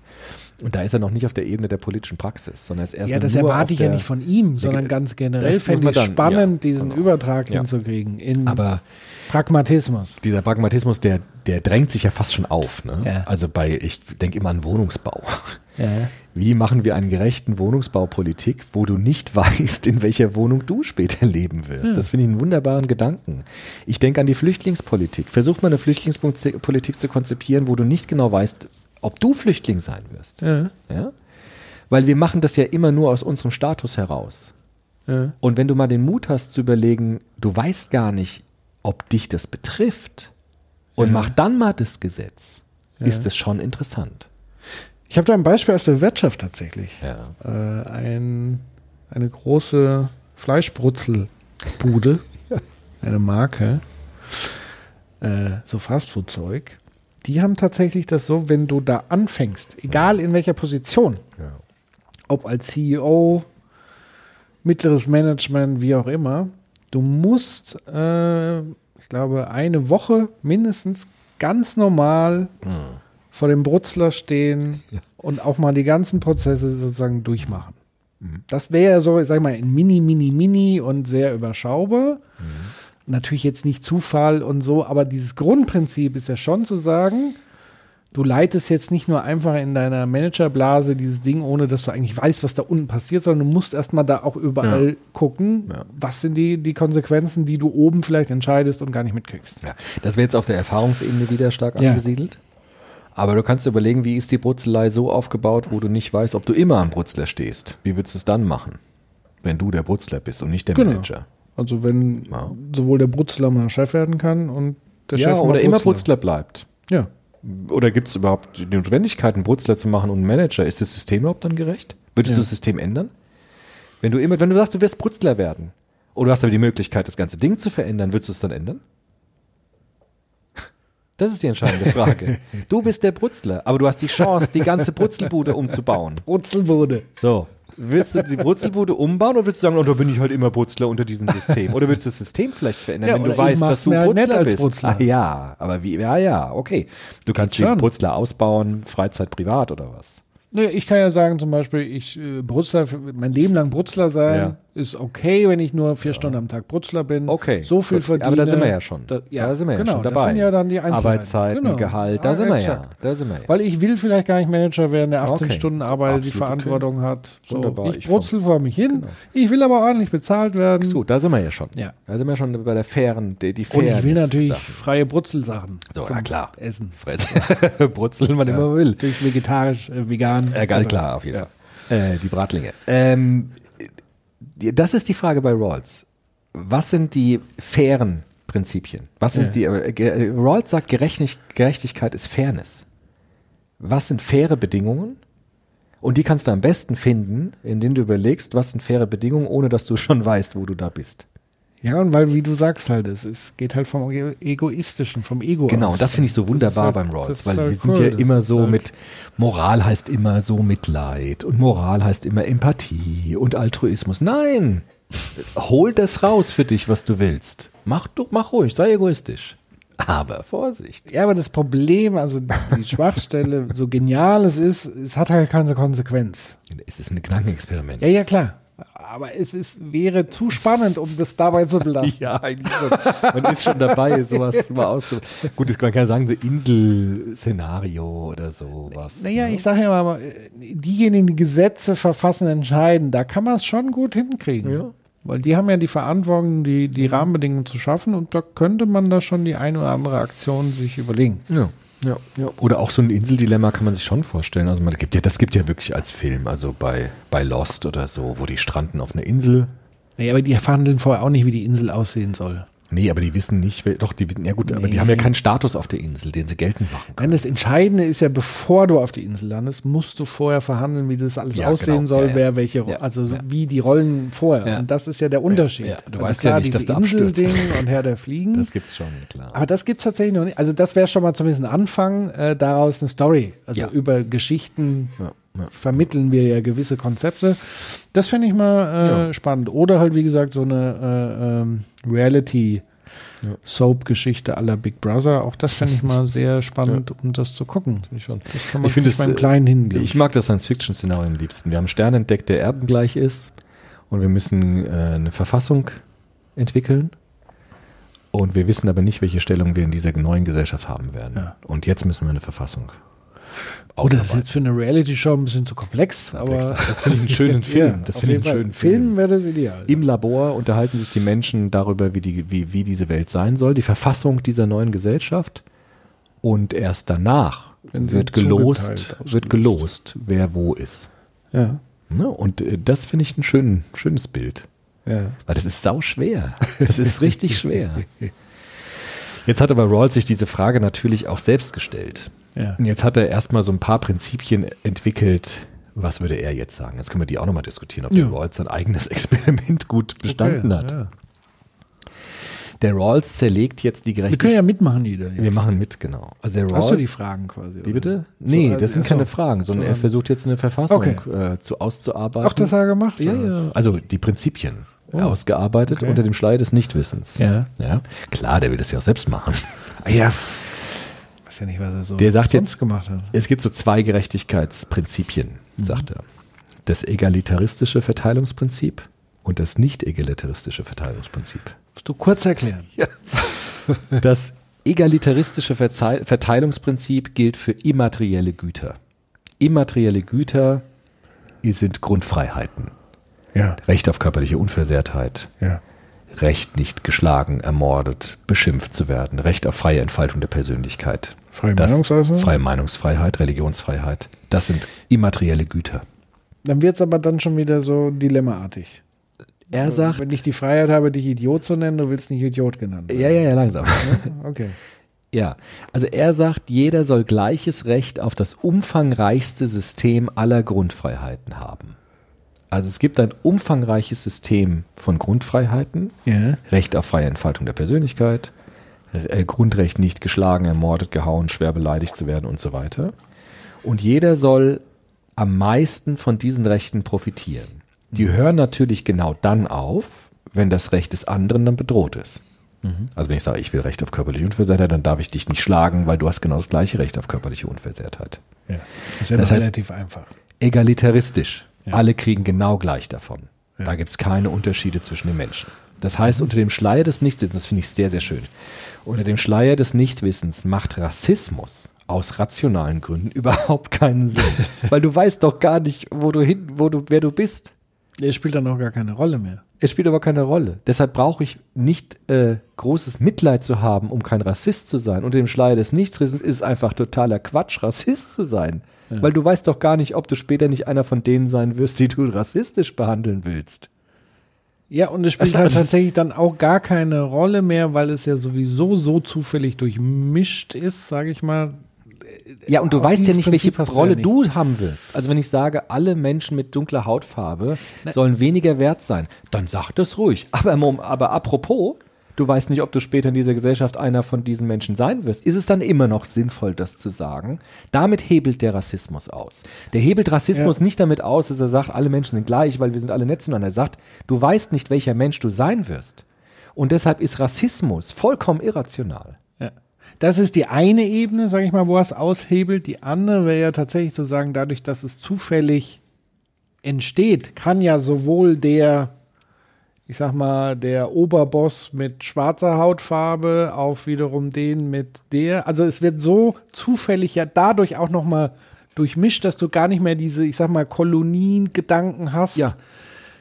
Allein dadurch wird sich auch noch mal auflösen. Ja, klar. Also Ja. willst du Kolonien machen?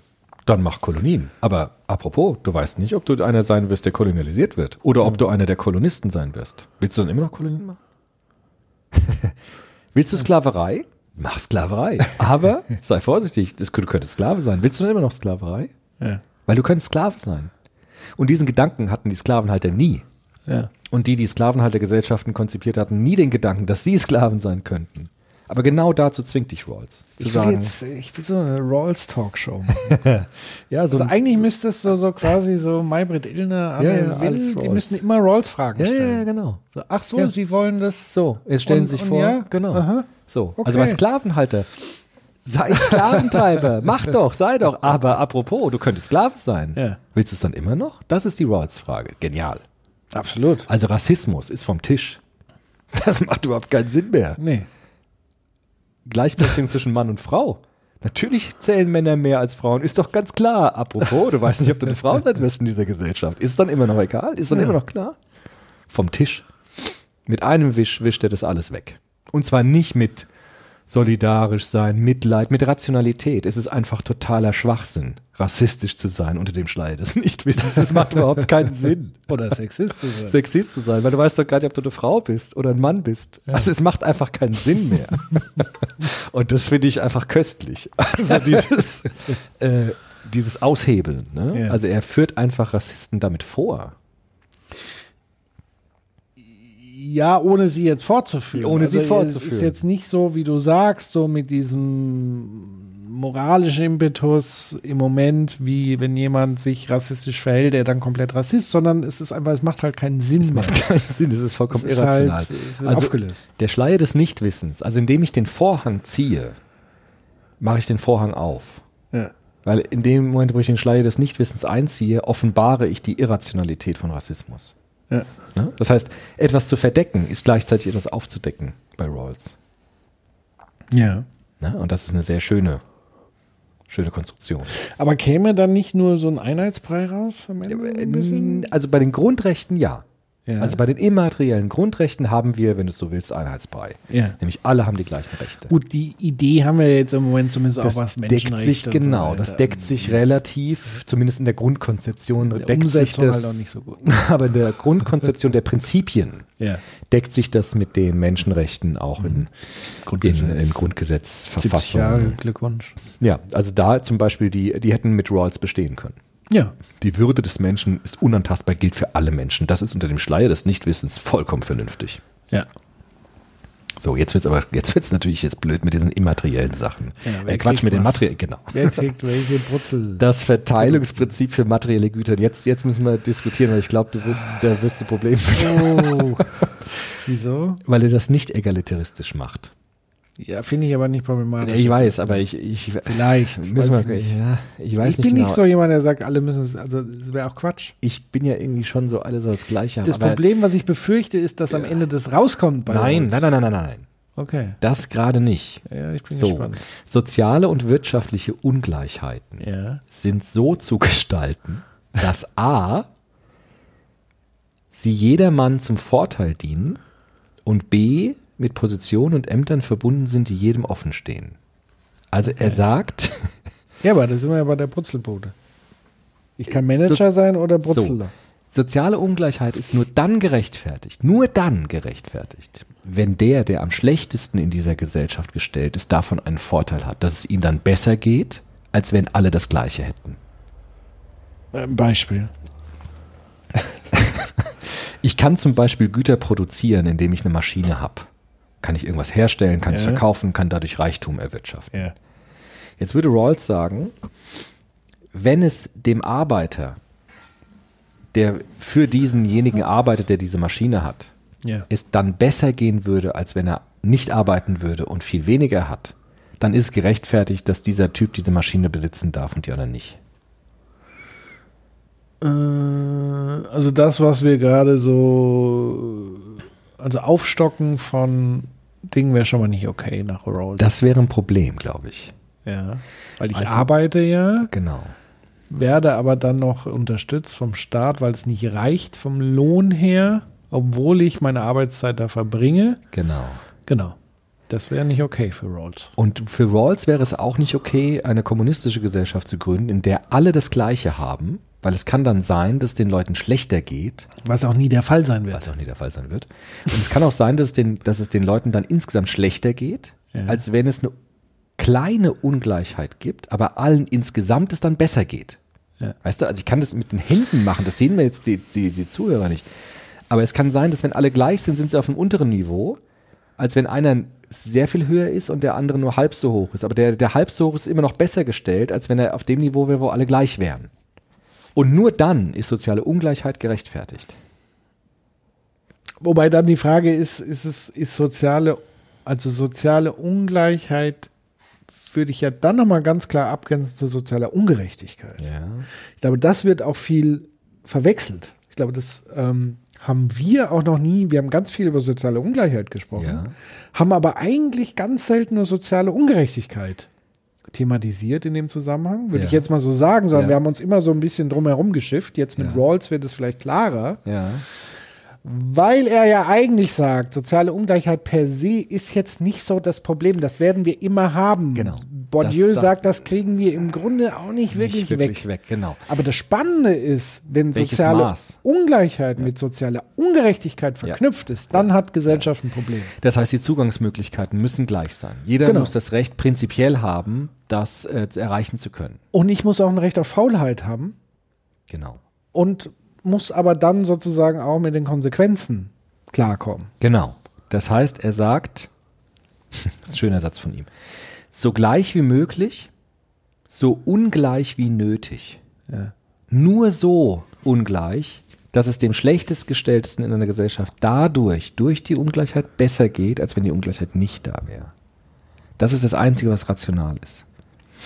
Es gibt zum Beispiel Ungleichheit, die ist so massiv, dass es den schlechtest gestelltesten besser gehen würde, wenn die höhergestellten etwas ab, etwas verlieren würden von ihrem Besitz. Das wäre eine ungerechte Gesellschaft. Weißt du? Also, dass durch Umverteilung würde es dem schlechtgestelltesten besser gehen, dann wäre es eine ungerechte Gesellschaft.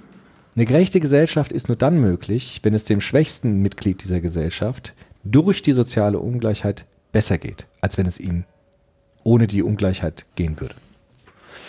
Das ist ganz schön, das ist, das ist eine richtige Knacknuss. So, das habe ich noch nicht so ganz. Das ist eine richtige Knacknuss. Ich habe das Beispiel. Beispiel. Also ich glaube, ein Beispiel ist das mit dem mit dem Fabrikbesitzer oder so. ja. Der Fabrikbesitzer hat ein bisschen mehr als die Arbeiter. Einfach deshalb, weil ihm bestimmte Eigentumsrechte zu, also ihm gehören die Maschinen zum Beispiel. Ja? Die Maschinen werden nicht auf alle verteilt, sondern ihm gehört die Maschine. Das ist nur dann gerechtfertigt, wenn derjenige, der dann arbeitet an dieser Maschine, wenn es dem besser gehen würde, als wenn die, als wenn die Maschine allen gehören würden und dann würde die Produktivität sinken zum Beispiel. Und dann würde es Sinn machen, dass wir die Arbeit so verteilen, dass vielleicht einer ein bisschen mehr hat und wir dann insgesamt aber mehr produzieren können, sodass es auch dem, der am schlechtesten Glied ist, besser gehen würde als bei der totalen Gleichheit. Und nur dann ist Ungleichheit gerechtfertigt. ja, verstehe ich noch nicht so ganz, aber Müssen wir drüber nachdenken. So, ich finde Ja. diesen Satz schön. So gleich wie möglich, so Ungleichheit wie nötig. Ja. So ungleich wie nötig. Also so viel Ungleichheit nur zuzulassen, wie es nötig ist, damit es uns allen besser geht. Ja, wie gesagt, ich würde dieses, an dem Punkt, was ich ja sehr kristallklar fand, ist wirklich die Abgrenzung zwischen Ungleichheit und Ungerechtigkeit. Ja. Weil das ist ja eigentlich die Konsequenz aus diesem Satz herausdestilliert, ist zu sagen, soziale Ungleichheit ist okay, solange es nicht sozial ungerecht ist. Also sprich, ein anderes Beispiel, nicht jeder möchte ein, also klar wünscht sich jeder irgendwie Millionär zu sein, aber er möchte nicht das, was damit zusammenhängt, unbedingt auch haben. Ja. Also sprich, ich möchte jetzt nicht unbedingt, nicht jeder möchte ein Manager sein, der 80 Stunden vielleicht Nee. arbeitet, seine Familie nicht sieht und Ja. so. Und eine Riesenverantwortung hat für an- hunderte von Menschen, auch wenn man das oft nicht attestiert, aber so ist es nun mal. Also man muss ja da reinfühlen. Sondern man sagt dann lieber, ich möchte lieber nur vier Stunden arbeiten, möchte lieber Kunst machen, wie auch immer, und fühlen sich dabei glücklicher. Und um das zu ermöglichen, auch diese Wahl, und das ist ja eine, würde von außen betrachtet als soziale Ungleichheit empfunden werden.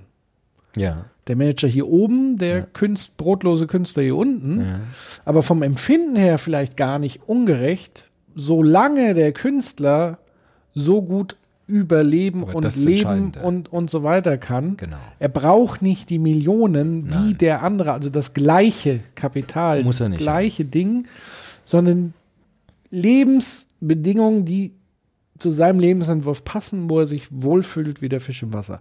Und er muss gleichzeitig die Möglichkeit haben, auch jederzeit aufsteigen, Aufsteigen zu können, zu wenn er Bock hat, Manager zu werden. Genau. Also ich würde auch sagen, ähm, wenn man nur vier Stunden arbeitet am Tag, ähm, ist das okay. Aber wenn ich jetzt sagen würde, ich arbeite acht Stunden, deshalb will ich aber auch mehr Lohn haben als der, der vier Stunden arbeitet. Das wäre auch gerecht. Ja. Aber wenn zum Beispiel jetzt, also er sagt, es gibt eine, einen gerechten Zustand und einen ungerechten Zustand. Der gerechte Zustand ist der, dass die Ungleichheit produktiv ist und für alle von Vorteil ist. Das wäre ein gerechter Zustand. Die Ungleichheit ist produktiv. Wir können Güter damit erzeugen. Und diese Ungleichheit ist für alle von Vorteil. Für alle. Auch für den, der am schlechtesten ges- gestellt ist in dieser Gesellschaft.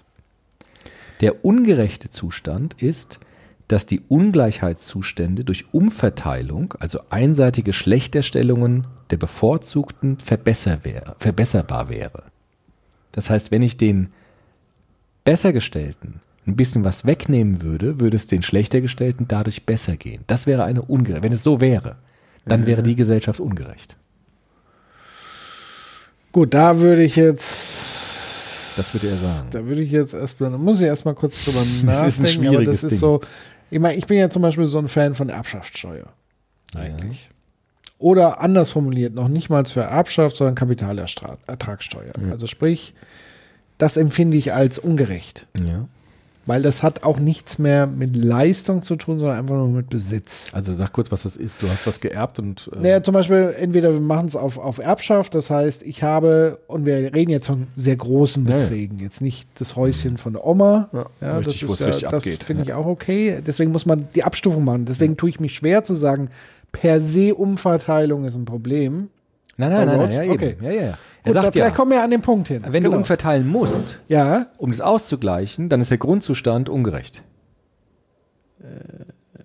Okay, ja, So, jetzt verstehe ich. Also wenn, also du, wenn du über Umverteilung Gerechtigkeit aktiv nachdenkst, dann ist Ungerechtigkeit da. Ja. gut, aber das kann man ja umdrehen. Gut, zu sagen, aber das ist sein es Ding. ist ungerecht und deswegen müssen wir umverteilen. Ja, ja, genau. Aber das ist sein Ding. Also da muss man die Gere- Ungerechtigkeit ausgleichen durch Umverteilung. Das ist für ihn ja auch absolut in Ordnung. Achso, da, das ist aber das ist da ein hab ich's Zeichen, falsch verstanden. Wenn, der ungere wenn, der, wenn der Zustand gleich bleibt ohne Umverteilung, dann wäre es ungerecht. Wenn du durch Umverteilung es verbessern könntest für den schlechter Ja. gestellten, dann ist die Gesellschaft ungerecht. Okay. Gut, Machen wir es mit dem Schleier des Nichtwissens. Ganz einfach. Äh, Erbschaftssteuer. wenn du der, du weißt nicht, wer du bist. Wenn du eine dicke Erbschaft bekommst, Ja, sollst du die versteuern oder sollst du keine Steuern drauf zahlen? Stopp mal, du weißt nicht, wer du sein wirst. Bist du derjenige, der keine Erbschaft bekommst oder bist du derjenige, der Erbschaft bekommt? Das ist aber ein guter Punkt, weil das ist der Knackpunkt, warum so viele Menschen irrationalerweise gegen eine Erbschaftssteuer sind, obwohl sie es gar nie betreffen würde. Weil nämlich, wenn du nur davon ausgehst, Schneider des Nichtwissens und einfach nur sagst, möchtest du, dass deine Erbschaft gekürzt wird? Ja. Das wäre jetzt die Fragestellung. Ja. Wenn du nur diese Frage stellst, würde natürlich jeder sagen, auf gar keinen Fall. Wenn du aber ein Gegending sagst und so sagst, möchtest du, dass diese Abzweigung des Geldes in ein Projekt XY zurückführt, was dich besser stellt, Das ist interessant. dann denken Leute das erste Mal über Erbschaftssteuer Genau. nach. Aber das ist der Aber Schleier die sehen alle nur, hier Ich wird mir was ich- weggenommen. Genau. Aber der nicht, wo geht's wieder hin? heißt, du könntest jemand sein, der von dem, was du jetzt gerade gesagt hast, profitieren könnte. Ja. Würdest du es dann wollen? Dann, Dann würden die Leute sagen, natürlich. ja, genau. Ja, genau. Und das ist der Schleier des Nichtwissens. Und das ist aber auch gleichzeitig der schöne Grund, warum über Erbschaftssteuer so diskutiert Ja, wird, wie gerade diskutiert wird, weil jeder nur, Nur das sein- Wegnehmen sieht Genau. und nicht, wo fließt es denn hin. Genau. Und es wird auch nie so kommuniziert. Das ist das Fatale, wenn auch Politiker für eine Erbschaftssteuer sind, sagen sie mir auch nie, wo geht dann das Geld hin. Ja. Das geht erstmal in den Säckel. So, aber das, Das will nicht, keiner. Das ist ein Problem. Wenn die aber jetzt sagen würden, wir nehmen die Erbschaftssteuer und bauen dafür Wohnungen, dann wäre es interessant. schönen Sozialwohnungsbau, wie auch immer, unmittelbar, Ja. Dann würde durch den Schleier des Nichtwissens viele sagen, Genau. ja, okay. Weil das finde ich ganz macht geil, Sinn. wenn ich die Wohnung dann kriegen könnte, die durch das Geld entstanden ist. Weil ich könnte ja sein, dass ich die gesellschaftspolitische Position dann haben werde und dann würde Natürlich. ich mich freuen. Und das finde ich es gut. ist ja das Argument auch von vielen Reichen und Superreichen, die sagen, sie wollen doch lieber freiwillig spenden, was einige ja auch tun, andere nicht, muss man auch sagen. Aber deren Problem ist ja wirklich zu sagen, ich möchte nicht so viel Steuern zahlen, weil ich nicht weiß, wo mein Geld versickert. Ja. Dann bauen die wieder irgendwelchen Schwachsinn für eine Million da. Dann spende ich doch lieber hier für Notre Dame, ja. Und mein Name steht da ganz fett und ich gehe in die Annalen der Geschichte ein als Wiederaufbauer. Das ist aber dieses Grundprinzip, weil das fehlt, diese, diese Kommunikation zu sagen, ich nehme dir was weg und wohin führe ich es denn dann? Was tue ich mit deinem Geld? Ja. Und das ist wieder dieser Egoismus. Das müssen die Leute wissen. Dann würden sie auch bereit sein, abzugeben in, in diesem Sinne. Genau. Von daher ist Rawls super. Ist gut, ne? Er macht noch ein Ding mit der Umverteilung. Ja. Er sagt ähnlich wie Bourdieu, ich weiß gar nicht, ob die sich kannten, glaube ich nicht. Bourdieu war ja später. wahrscheinlich ja, schon so ja. bisschen, ne? Aber er sagt äh, diesen wunderbaren Satz der natürlichen Lotterie, Ja. ist ja auch Erbschaft, ist ja auch Lotterie. ja, klar. Bist du Erbe oder bist du keine? Und im Schleier des Nichtwissens weißt du es nicht. Ja, klar. So, wie gehst du mit Erbschaft um? Er sagt, die Lotterie müssen wir ausgleichen durch Umverteilung. Weil du weißt ja nicht, ob du Erbe bist oder nicht. Und nimm mal vor, du bist kein Erbe. Du hast ganz äh, äh, kirchenmausarme Eltern Ja. und dein Nachbar hat ein äh, superreiches Erbe. Das ist ungerecht. Es ist nur dann gerecht, wenn ich ein bisschen was davon verteile. Dann kann der sein bisschen was äh, behalten. Wenn das ganz abgeben würde, wäre das auch nicht gerecht. Das Ding ist ja, niemand würde die Lotterie abschaffen wollen, weil jeder die. Hoffnung hat zu gewinnen. Ja, also ja. selbst bei Erbschaft, auch wenn Doch, ich würde die Lotterie abschaffen. Auch wenn ich könnte, würde ich die Lotterie abschaffen. ja, Ich weiß nicht genau wie, aber ich weiß nicht wie, aber wenn ich es könnte, würde ich es machen. Wie bei ähm, Avengers mit den Infinity-Steinen. Dass der schnippt, der schnippt doch, der Iron Man schnippt am alle Ende Lotterien weg, oder und alle Lotterien weg. Würdest Warum? du schnippen? Würdest du schnippen? Ich wüsste jetzt nicht, warum. Damit wirklich Warum Gleichheit willst du die herrscht. Lotterien ab? Ja, aber deswegen wird doch nicht Gleichheit herrschen. Gerechtigkeit. Nur weil du Lotterien abschaffst. Die Lotterie der Natur. Ja, die Lotterien der Natur, okay. ich doch. Die, ich dachte, du meinst jetzt Würdest die Lotterie der. Natur abschaffen? Ach Quatsch. Doch, Ja, die Lotterie der Lotterie, Natur. Ja, okay. Die La- ich Lotterie dachte, du der willst jetzt hier die Natur. Rubbellose. Ach Gott, so. die würde ich auch abschaffen. Ja. Quatschzeug da. Die Lotterie der Natur. Würdest du die abschaffen, wenn du es könntest? Die Lotterie diesen. Also, dass du äh, Schichtsungleichheiten Also du kannst ja- hast was wären die. Alternativen? Du kannst ja nicht. aussuchen, was- Egal, irgendwas. Wie beim Schnippen mit dem Infinity-Handschuh.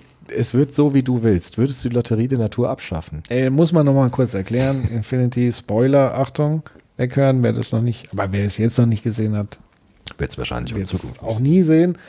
Da ist er so, da müssen wir auch mal eine Folge drüber machen, weil das ist schon krass, dieser interessant. Bösewicht. Also der hat halt diesen äh, äh, Riesenhandschuh, mächtigen Handschuh. Mit dem man machen kann, was er will.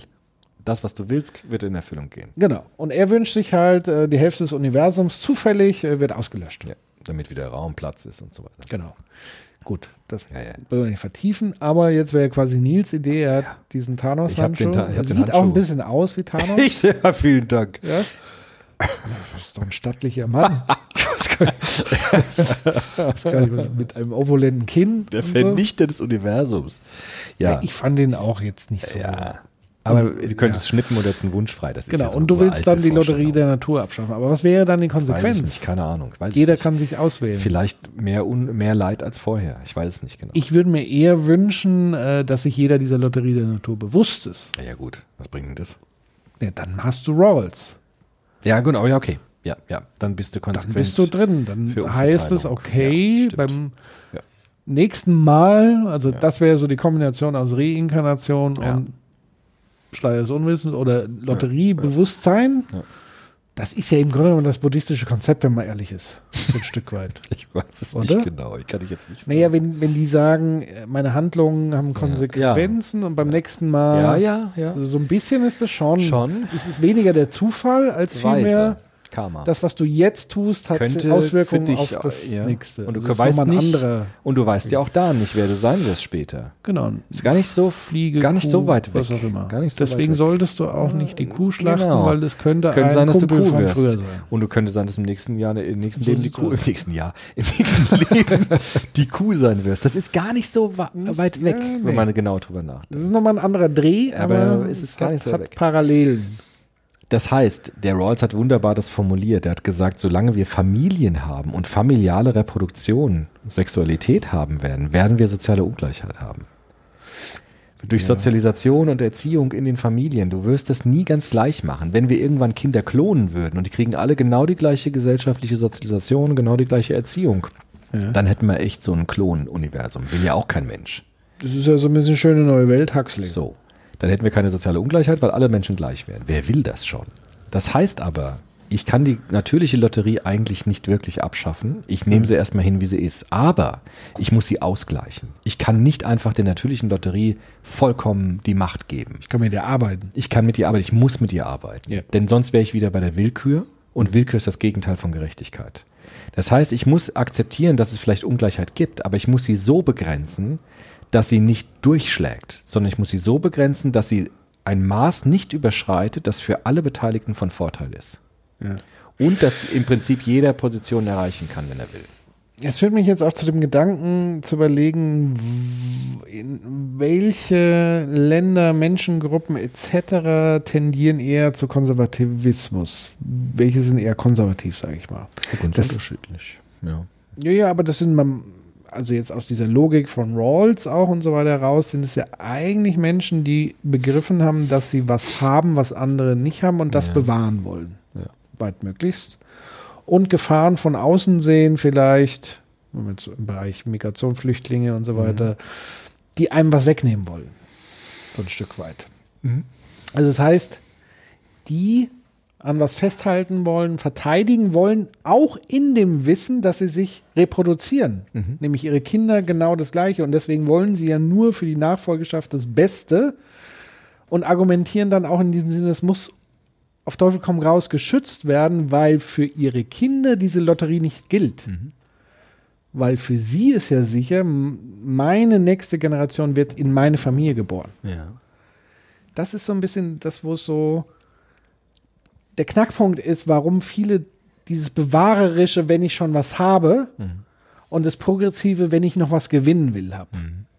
Und diese zwei Strömungen aufeinanderprallen. Also find- dieser Elitarismus Ja. gegen den Egalitarismus. Ja, genau. Und das versucht Rawls abzuwägen gegeneinander mit dem Schleier des Nichtwissens. Ich finde gerade dieses Thema Migration und Flucht hochinteressant unter dem Schleier des Nichtwissens. Wenn du nicht weißt, ob du Flüchtling bist oder nicht, oder ob du in dem Land lebst, in das äh, die Menschen migrieren, oder in dem Land lebst, aus dem die Menschen immigrieren wollen. Ja. Wie würdest du eine ähm, Flüchtlings-, Asylpolitik und eine Einwanderungspolitik machen? Ja. Das ist eine hochkomplexe Frage. Weil du kannst es auch nicht so machen, indem du alle Regeln einfach abbaust. Weil das wäre dann zum Beispiel wieder ungerecht für die Menschen, die in einem Land leben und nicht auf der Flucht sind. Ja. Das heißt, du musst irgendwie sinnvolle, rationale Regeln finden für die Geschichte. Und das kannst du schon tatsächlich ziemlich gut machen, indem du dir mal vorstellst, du weißt nicht, wer du sein wirst. Und worauf würdest du dich, worauf würden wir uns beide einigen, ohne zu wissen, eingedenk der Unwissenheit, wer wir dann sein werden? Das heißt, wir werden uns einigen auf Menschenrechte, die für alle gelten müssen, ungeteilt, egal ob du auf der Flucht bist oder nicht. Du hast bestimmte nicht materielle äh, Grundsicherheiten, die auf jeden Fall gelten müssen. Es geht ja sogar noch einen viel größeren Schritt weiter, weil das ist ja das, was äh, gerade Teile der Bundesregierung immer wieder sagen, Fluchtursachenbekämpfung. Eigentlich sind wir nämlich an dem Punkt dann diskutieren unter Rawls, nämlich nicht nur zu überlegen, was wäre, wenn ich Flüchtling bin, sondern zu überlegen, wie kann ich eigentlich Flucht verhindern von vornherein? Also wie gestalte ich die Welt, dass es gar keine Fluchtursachen gibt? Sowas wie Rüstungsexporte. Rüstungsexport, Kriege. Klima, Katastrophe. Ja, wirtschaftliche Gerechtigkeit, das sind Fluchtursachen, über die wir gar nicht sprechen, sondern wir sprechen ja nur, was ist schon eingetreten und wie gehen wir jetzt damit um. Also so ein reaktives Verhalten, aber kein proaktives Verhalten und schon gar kein prophylaktisches Das Verhalten. ist fast zynisch, ne? Was? Sei doch Waffenhändler, verkauf doch Waffen. Ja. Apropos, du weißt nicht, ob du im Kriegsgebiet leben Du weißt doch nicht, ob du von deiner eigenen Waffe erschossen Das wirst. ist, das ist ganz schön heftig, ne? Weil da schließen sich sofort Sachen total aus. Ja. komplett. Deswegen, das finde ich ultra spannend. Rawls, mu du musst eigentlich eine Rawls-Talkshow machen. Ja. Und Du musst dir genau diese Akteure einladen und unter diesem Aspekt mit den Leuten diskutieren. Dann wird es auch spannend. Mhm. Dann müssen sie auch aus der Reserve kommen, weil dann kannst du dich auch nicht einfach entziehen. So, ach ja, klar würde ich das. Wenn du das wirklich ernst nimmst, dann, Dann in der Diskussion dich darauf einlässt, Ja, dann dann, geht es ans Eingemachte. Genau. Und das, der Rawls will ans Eingemachte gehen. Ja, Und deshalb zieht er diesen Schleier des Nichtwissens vor und äh, dann zwingt er dich ans Eingemachte gehen zu müssen. Absolut. Das kann, und Rawls setzt äh, auf die menschliche Natur. Das ist sein Weapon of Choice. Er sagt, stell dir vor, du wärst betroffen. Nicht irgendjemand, mit dem du Mitleid haben könntest. Du, du Mhm. bist betroffen. Das ist die entscheidende Frage. Und erst dann wird es für dich wirklich ernst. Ja, das Problem ist, dass halt viele Menschen sich darauf gar nicht einlassen würden. Es sei denn, man findet ein Format, wo man sie dazu drängt oder halt in diese Rolle begibt. Aber ansonsten würde es ja kein, sonst wäre es ja auch längst der Fall. Ja. Ja. Also das ist ja der Punkt. Also der Rüstungschef, ja, ist ja nett, Rawls, aber ich komme gar nicht in diese niemals- Gelegenheit. ich werd niemals ich bin jetzt, sein. wer ich bin Genau. Ich und meine Kinder sind, Genau. wie sie sind und ich habe eine Verantwortung für meine Mitarbeiter und die mögen das, die verdienen hier gutes Geld. Äh, und außerdem hier, die uns beauftragen, die müssen ja auch für die Sicherheit sorgen und so weiter. Das ist ja nicht nur alles, wir machen ja auch für Polizisten Waffen, das ist ja jetzt nicht nur klar, und wenn wir es nicht machen, machen es ja andere. So, da kommst du ja sofort in diese, Ja. aber Diese- weit weg von Rawls. Weit weg von Rawls. Leider. Ja, aber auch die Frage, gibt es gerechte Kriege? Unter dem Schlei des Nichtwissens. Nein. Naja, aber stell dir vor, du bist einer einer Bevölkerungsgruppe angehörig, an der Genozid begangen wird. Es wird gar keinen Genozid mehr Ey, geben gut, aber unter jetzt dem trotzdem, nehmen wir mal Ja, trotzdem ja. mal an. Es gibt eine Gesellschaft, in der das passiert und du wärst Te- Teil dieser verfolgten Minderheit. Dann würdest du dir vielleicht schon wünschen, dass jemand kommt und dich befreit. Ja, klar, aber wie gesagt, Sei Pazifist. Aber Vorsicht, du könntest einer von denen sein, die gerade ausgelöscht werden. Bist du dann immer noch Pazifist? Das ist auch so eine Frage. Also du kannst den Schleier des du Nichtwissens kannst den in auf alle, alle Facetten. Aber das wird schon interessant, weil das wird immer komplexer. Also es wird immer, es wird immer schwieriger, weil wenn du es in konkreten Dingen, du kannst natürlich ganz grundlegend machen, dann gibt es natürlich keinen Genozid. Das ist total Ja, ich Quatsch. glaube, du wirst immer, wenn du es äh, konsequent durchziehst, immer beim Grundlegenden landen. ja. Du wirst immer an die Wurzel kommen. Und je, je näher du an die Wurzel kommst, umso einfacher wird's rum. Der Rawls würde sagen, mach doch Genozid. Viel Spaß. Apropos, du weißt nicht, ob du einer von dieser Minderheit sein wirst. Willst du es dann immer noch? Das ist ganz einfach. Du kriegst es sofort weg. ja, weil das Spannende ist ja, Weil Wenn- niemand wenn- wird doch sagen, ja, nee, ich würde es trotzdem machen. Und wenn ich Teil dieser Minderheit bin, dann sollen die mich umbringen. Das ist ja irre. ja, ja, eben, aber du wirst, wenn du so konfrontiert wirst, nie, also erstmal kurz darüber nachdenken, soll jemand eingreifen, ja. Mhm. Aber du wirst sofort im nächsten Schritt darüber nachdenken, Mensch, wie können wir das eigentlich zusammen verhindern, Ja, dass das generell passiert. Ja, klar. Und Das, ist- das finde ich halt das dann bist du sofort bei den du bist Grundrechten. Sofort, ja, Du bist sofort bei den immateriellen Grundgütern. Natürlich. Und damit ist Rassismus ausgeschlossen und alles andere auch. Und damit er, ergeben sich die ganzen anderen Sachen nicht. Nur die Welt ist ja komplex. Deshalb kannst du Rawls natürlich jetzt nicht einfach so in die Welt hineinwerfen, weil dann wird's echt saukompliziert. Es geht bei Rawls auch nicht wirklich nicht darum, konkrete Probleme zu lösen, die wir in der Welt haben. Es geht darum, auf rationalem Wege Prinzipien herauszuarbeiten, auf die sich Gesetze gründen können. So das, was der Kant wollte. Was der Kant mit dem kategorischen Imperativ wollte. Nämlich zu sagen, ähm, äh, gerechte Gesetze können sich immer messen lassen an den Prinzipien, die wir in einem Zustand unter dem Schleier des Nichtwissens für gerechtfertigt halten würden. ja. Das ist der Maßstab gewissermaßen. Und Rawls hat damit einen prozessualen Maßstab gelegt. Denk, stell dir immer vor, wenn du ein Gesetz entwickeln willst oder eine Verfassung willst, würde das den Prinzipien entsprechen, die du auch wählen würdest unter dem Schleier des Nichtwissens. Das ist seine Frage. Ich würde sagen, Rawls hat es geschafft, den kategorischen Imperativ für Ja. Dummies So ist es. Auf den Punkt zu bringen. Also Absolut. ein ganz praktisch praktisches Beispiel für den kategorischen So Imperativ, der so abstrakter ja tu, äh, Ja, ja, ja, bla, bla, bla. Und er Maxime sagt- allen Handels und er Genau. sagt, yo, ich zeige dir Jo, mal, genau. wie das praktikabel Genau. in Gedanken funktioniert. Nämlich ist genau es. so. Genau. Das ist das große Verdienst von Rawls. Er hat endlich das mal so gemacht, dass es jeder nachvollziehen kann, was der meinte. Hat das schon mal jemand gesagt außer Ja, uns? ja, ja. gut. Kersting hat das auch gesagt in seiner Gut. Aber das ist die Quintessenz. Deshalb war definitiv. Rawls Kantianer. Jetzt verstehe ich auch Kant besser. Ja. Jetzt verstehe ich auch Vernunft besser. Ja. Ist das super. Was hat das jetzt eigentlich wieder, Robert? Ja, naja, gut. Wir sind, haben ja über Flucht gesprochen. Ja. Was mich auch interessiert natürlich als Soziologe ist äh, diese Frage nach Arbeitsmarkt und Wohnungsbau zum Beispiel. Mhm. Ist es gerecht? Ich meine, ich will jetzt diesen Namen nicht sagen desjenigen, der für Gemeinschaftung gegangen ist im Wohnungsbau, Kevin. aber es ist natürlich eine Frage wert.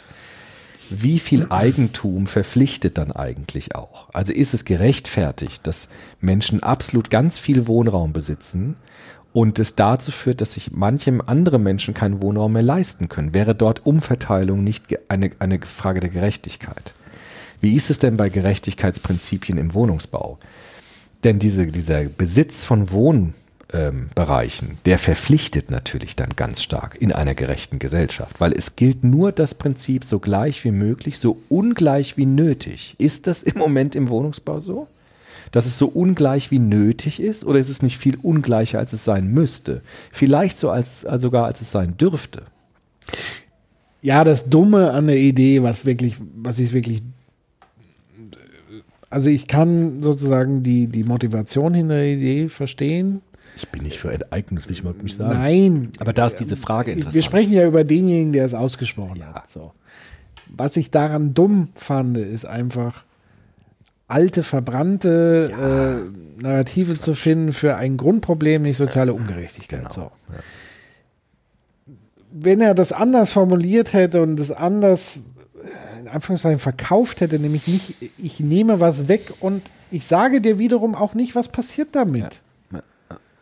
Sondern zu sagen, Mensch, ich muss doch jetzt nicht jemanden bestrafen, sondern vielleicht belohne ich jemanden nochmal, wenn er was abgibt. Von dem, wo er eh schon so viel hat. Also das ist für mich so diese schwarze Pädagogik, die eigentlich nicht funktioniert und nie funktionieren wird und auch in der Geschichte sich gezeigt hat, dass Wegnehmen in dieser Form immer eine schlechte Idee ist. Aber es ist manchmal nötig. Es ist manchmal Also ich würde mir eine Gesellschaft wünschen, unter dem Schleier des Nichtwissens, in dem es eine Institution gibt, die auch die Möglichkeiten hat, umzuverteilen. Das würde ich, Ja, mir, das aber würde ich implizieren. umverteilen, ja, aber es gibt ja jetzt mehrere Möglichkeiten der Umverteilung. Wie ist dann eine Frage der technischen Genau, also Umsetzung? kann aber es kann nicht sein, dass jemand arbeiten. alles besitzt und die anderen besitzen dann nichts. Das Nein, wäre nicht gerecht. Das wäre keine gerechte natürlich, Gesellschaft. Äh, es wird ja genauso diskutiert über Zerschlagung von Monopolen. ja, ja, ja. So, Genau. da, das ist ja eine, oder Enteignung, äh, um eine neue Autobahn zu bauen. Das ist ja dann auch so. Ja, was ich nur damit sagen will, es war halt kommunikativ klar, das ist- ungeschickt das ist und blöd und äh, Aber das und, sind so und, Fragen- und wird dem Thema nicht gerecht. Nein, aber also zu sagen, über lass uns über soziale Ungerechtigkeit sprechen und wie können wir es aber auch gemeinsam, weil auch das ist das Ding, das ist so die gegen uns. Im Grunde genommen musst du alle wohlhaben und da ist Rawls wieder ein schönes verbindendes Element, musst du in die Diskussion mit einbeziehen. Die müssen das auch als ihr Problem verstehen. Unter dem Schleier des Nichtwissens. nicht nur unter dem Schleier des Nichtwissens, das wäre ein Anfang, aber vielleicht auch unter anderen Aspekten. Nämlich zu sagen, wenn Leute äh, kein Geld mehr haben, können sie auch nicht konsumieren, dann werde ich auch in Zukunft nicht verdienen, die soziale Frieden wird gestört werden und so weiter. Ja, das ist geteilt. Warum kann ich hier in diesem Land eigentlich gut Geld verdienen? Weil wir eine gewisse Ordnung haben, wir Ja, klar, haben Besitzverhältnisse, also das sind ja alles Aspekte. Äh, dafür brauchen wir Steuern, da, das muss so, es kann nur aus einem sozialen marktwirtschaftlichen Ding heraus betrieben werden Mhm. und davon profitieren alle. Wenn es denn so ist, dass alle davon profitieren. Ist nicht so, Aber, aber mehr als so. Wie könnte man das so verbessern, dass mehr davon profitieren? Weil äh, so Genau. gleich wie möglich, so ungleich wie nötig. Ich fände es interessant, was du gesagt hast, Talkshow. Also wir könnten noch eine Talkshow über Wohnungsbau machen Ja. mit äh, verschiedenen Akteuren unter dem Schleier des Nichtwissens. Was Ja. würden da für Prinzipien rauskommen? Was ich total interessant wäre, das weiß ich nicht, ob das Rawls sehen würde. Wir könnten über Umweltschutz reden, Ja. ohne dass du weißt, ob du ein Mensch bist.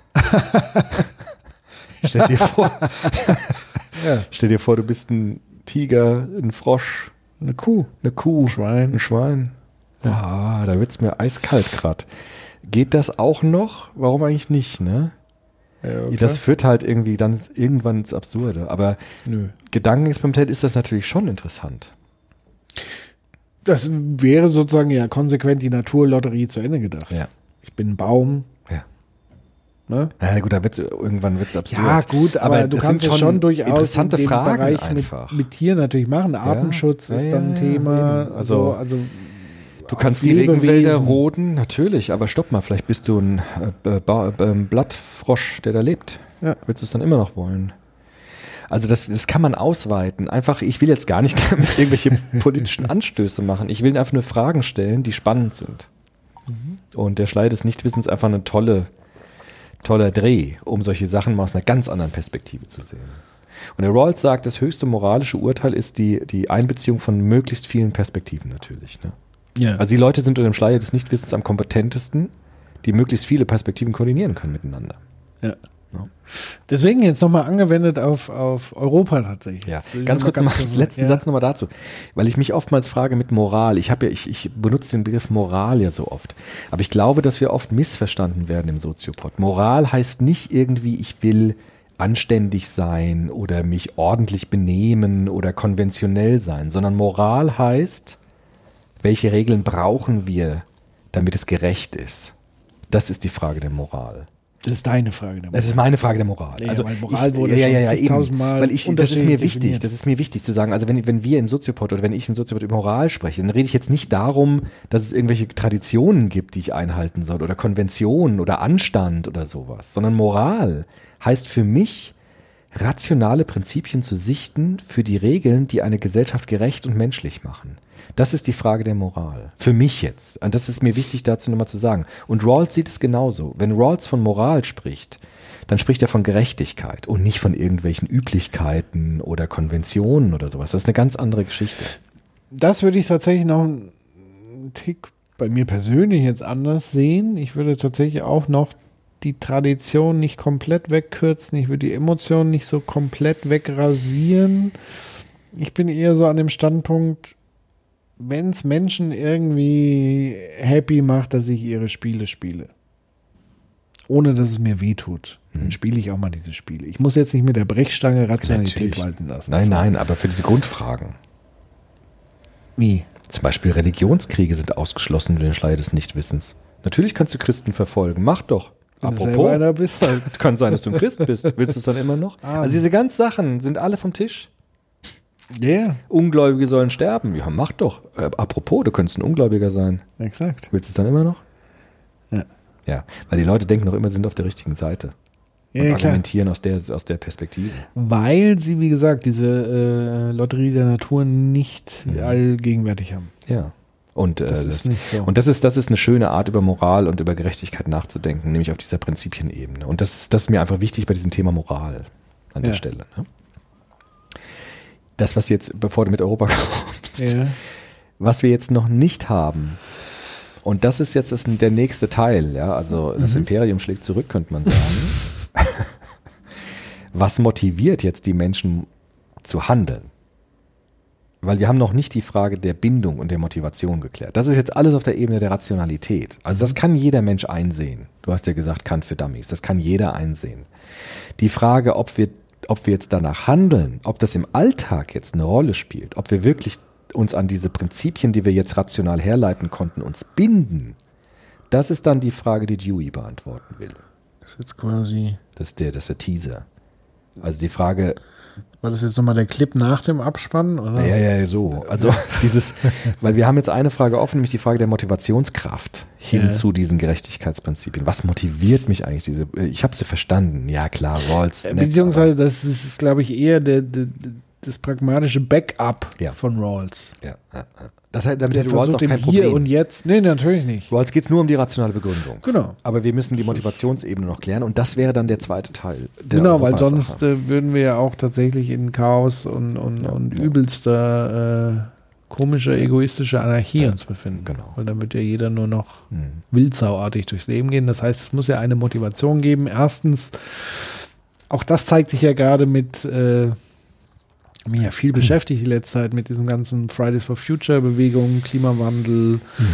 Wir haben vor kurzem so, eine, so ein Konzept für so eine jugendlichen Sendung äh, gemacht und so weiter, wo ich viele junge Menschen auch gesprochen und kennengelernt habe, die ja das erste Mal gefühlt anders daherkommen wie die Generation davor, nämlich freiwillig Verzicht üben.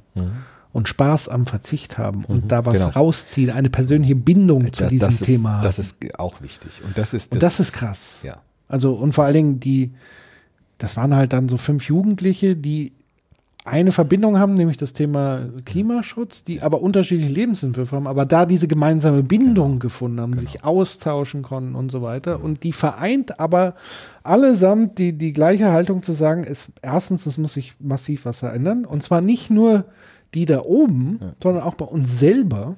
Also es ist eine hochreflexive Leistung. Da können sich die alten Leute mal ganz viel von abschneiden. Und eben zu sagen, Verzicht ist geil. Ja. Es macht Spaß.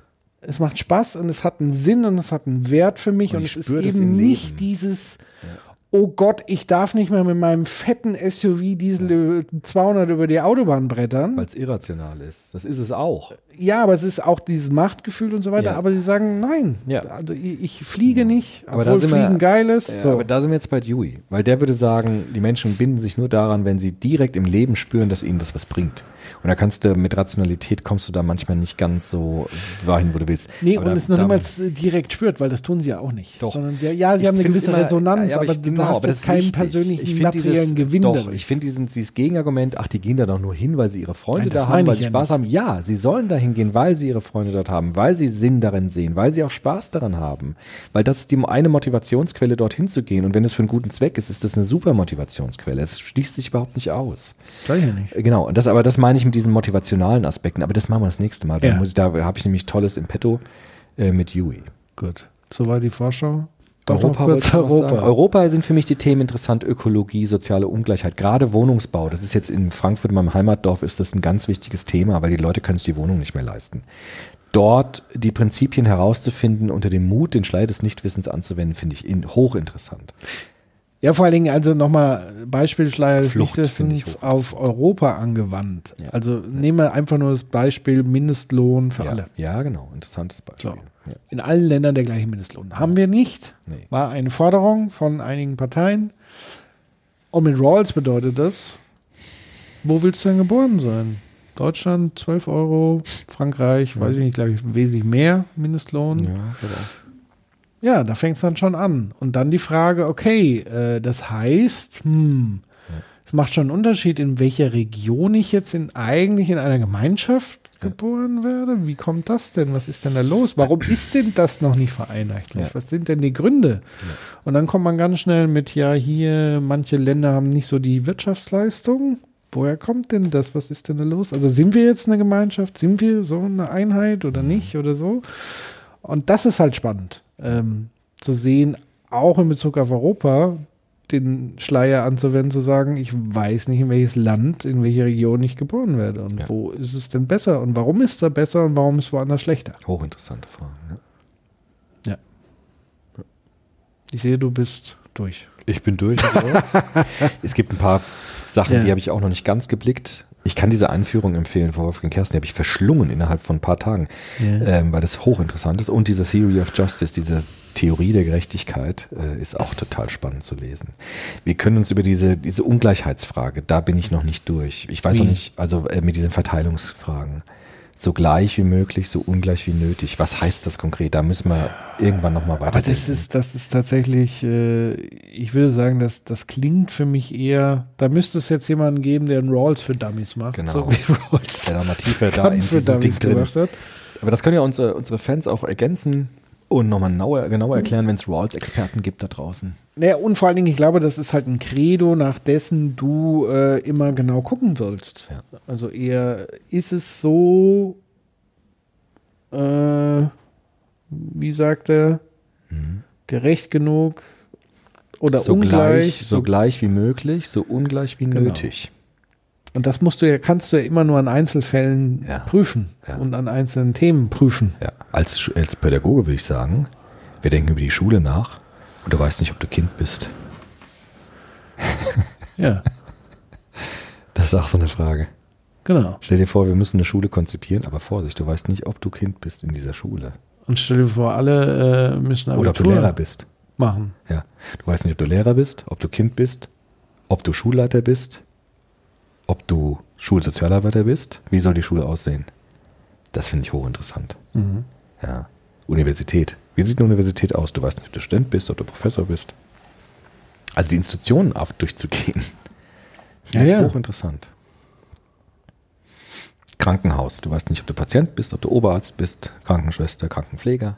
Wie soll das Krankenhaus Das aussehen? ist, das ist ja fast schon, das ist ja auch fast schon so ein, so ein Workshop-Format. Ja, aber wie gesagt, der Rawls wollte das gar nicht so konkret machen. äh, aber es wäre interessant, dass Rawls- mal, ja, eben. Ich, ich Das denke ja schon einen Schritt ne? weiter. Also es macht ja, also, tatsächlich, wenn ich jetzt mal So ein bisschen wie nur Monopoly halt, ne? Obwohl, die- da weißt du ja, auch nicht, ja gut, ist aber anders, aber Nein, das Ding ist, also ich, ein ganz konkretes Beispiel aus meiner Arbeit. Da gibt es ja so, ein, so eine Methodik, mit der ich gerne arbeite, dieses Thema Design Thinking, wo Mhm. du eigentlich dich in die Rolle reinversetzen musst, in desjenigen, der das Produkt oder so weiter benutzt Mhm.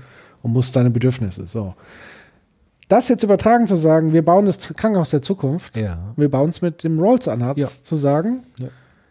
Wir setzen uns in einen Raum, Ärzte, bla bla blub, egal wer das ist, muss noch niemals ein Arzt sein, sondern muss allein dann die Vorstellung haben, wir skizzieren jetzt für uns das perfekte Krankenhaus, ohne zu wissen, wo wir in welcher Rolle landen. ist toll. Und dann müsste eigentlich was Spannendes bei rauskommen. Ja.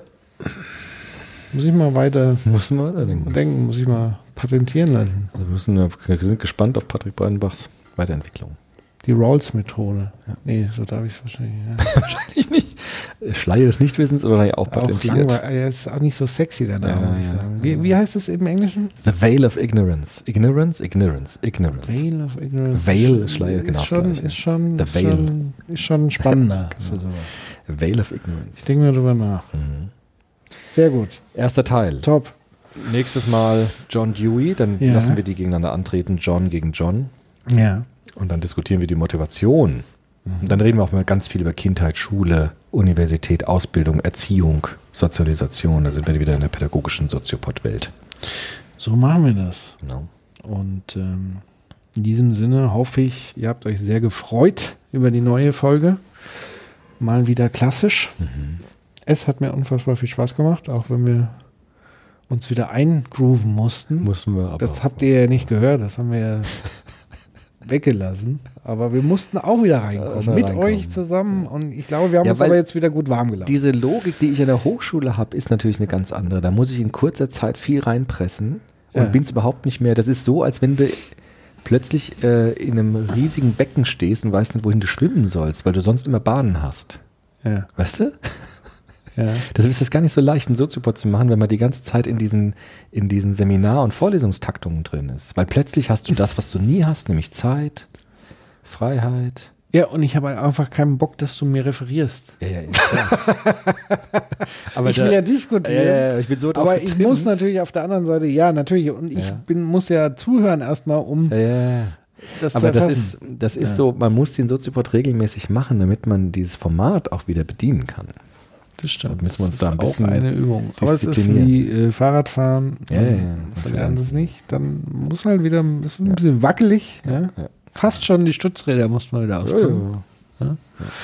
Aber ich habe Nils ganz väterlich hinten gehalten und dann losgelassen. in den Misthaufen rein manövriert. Komm, fahr, fahr, fahr. So, ihr Lieben. Okay.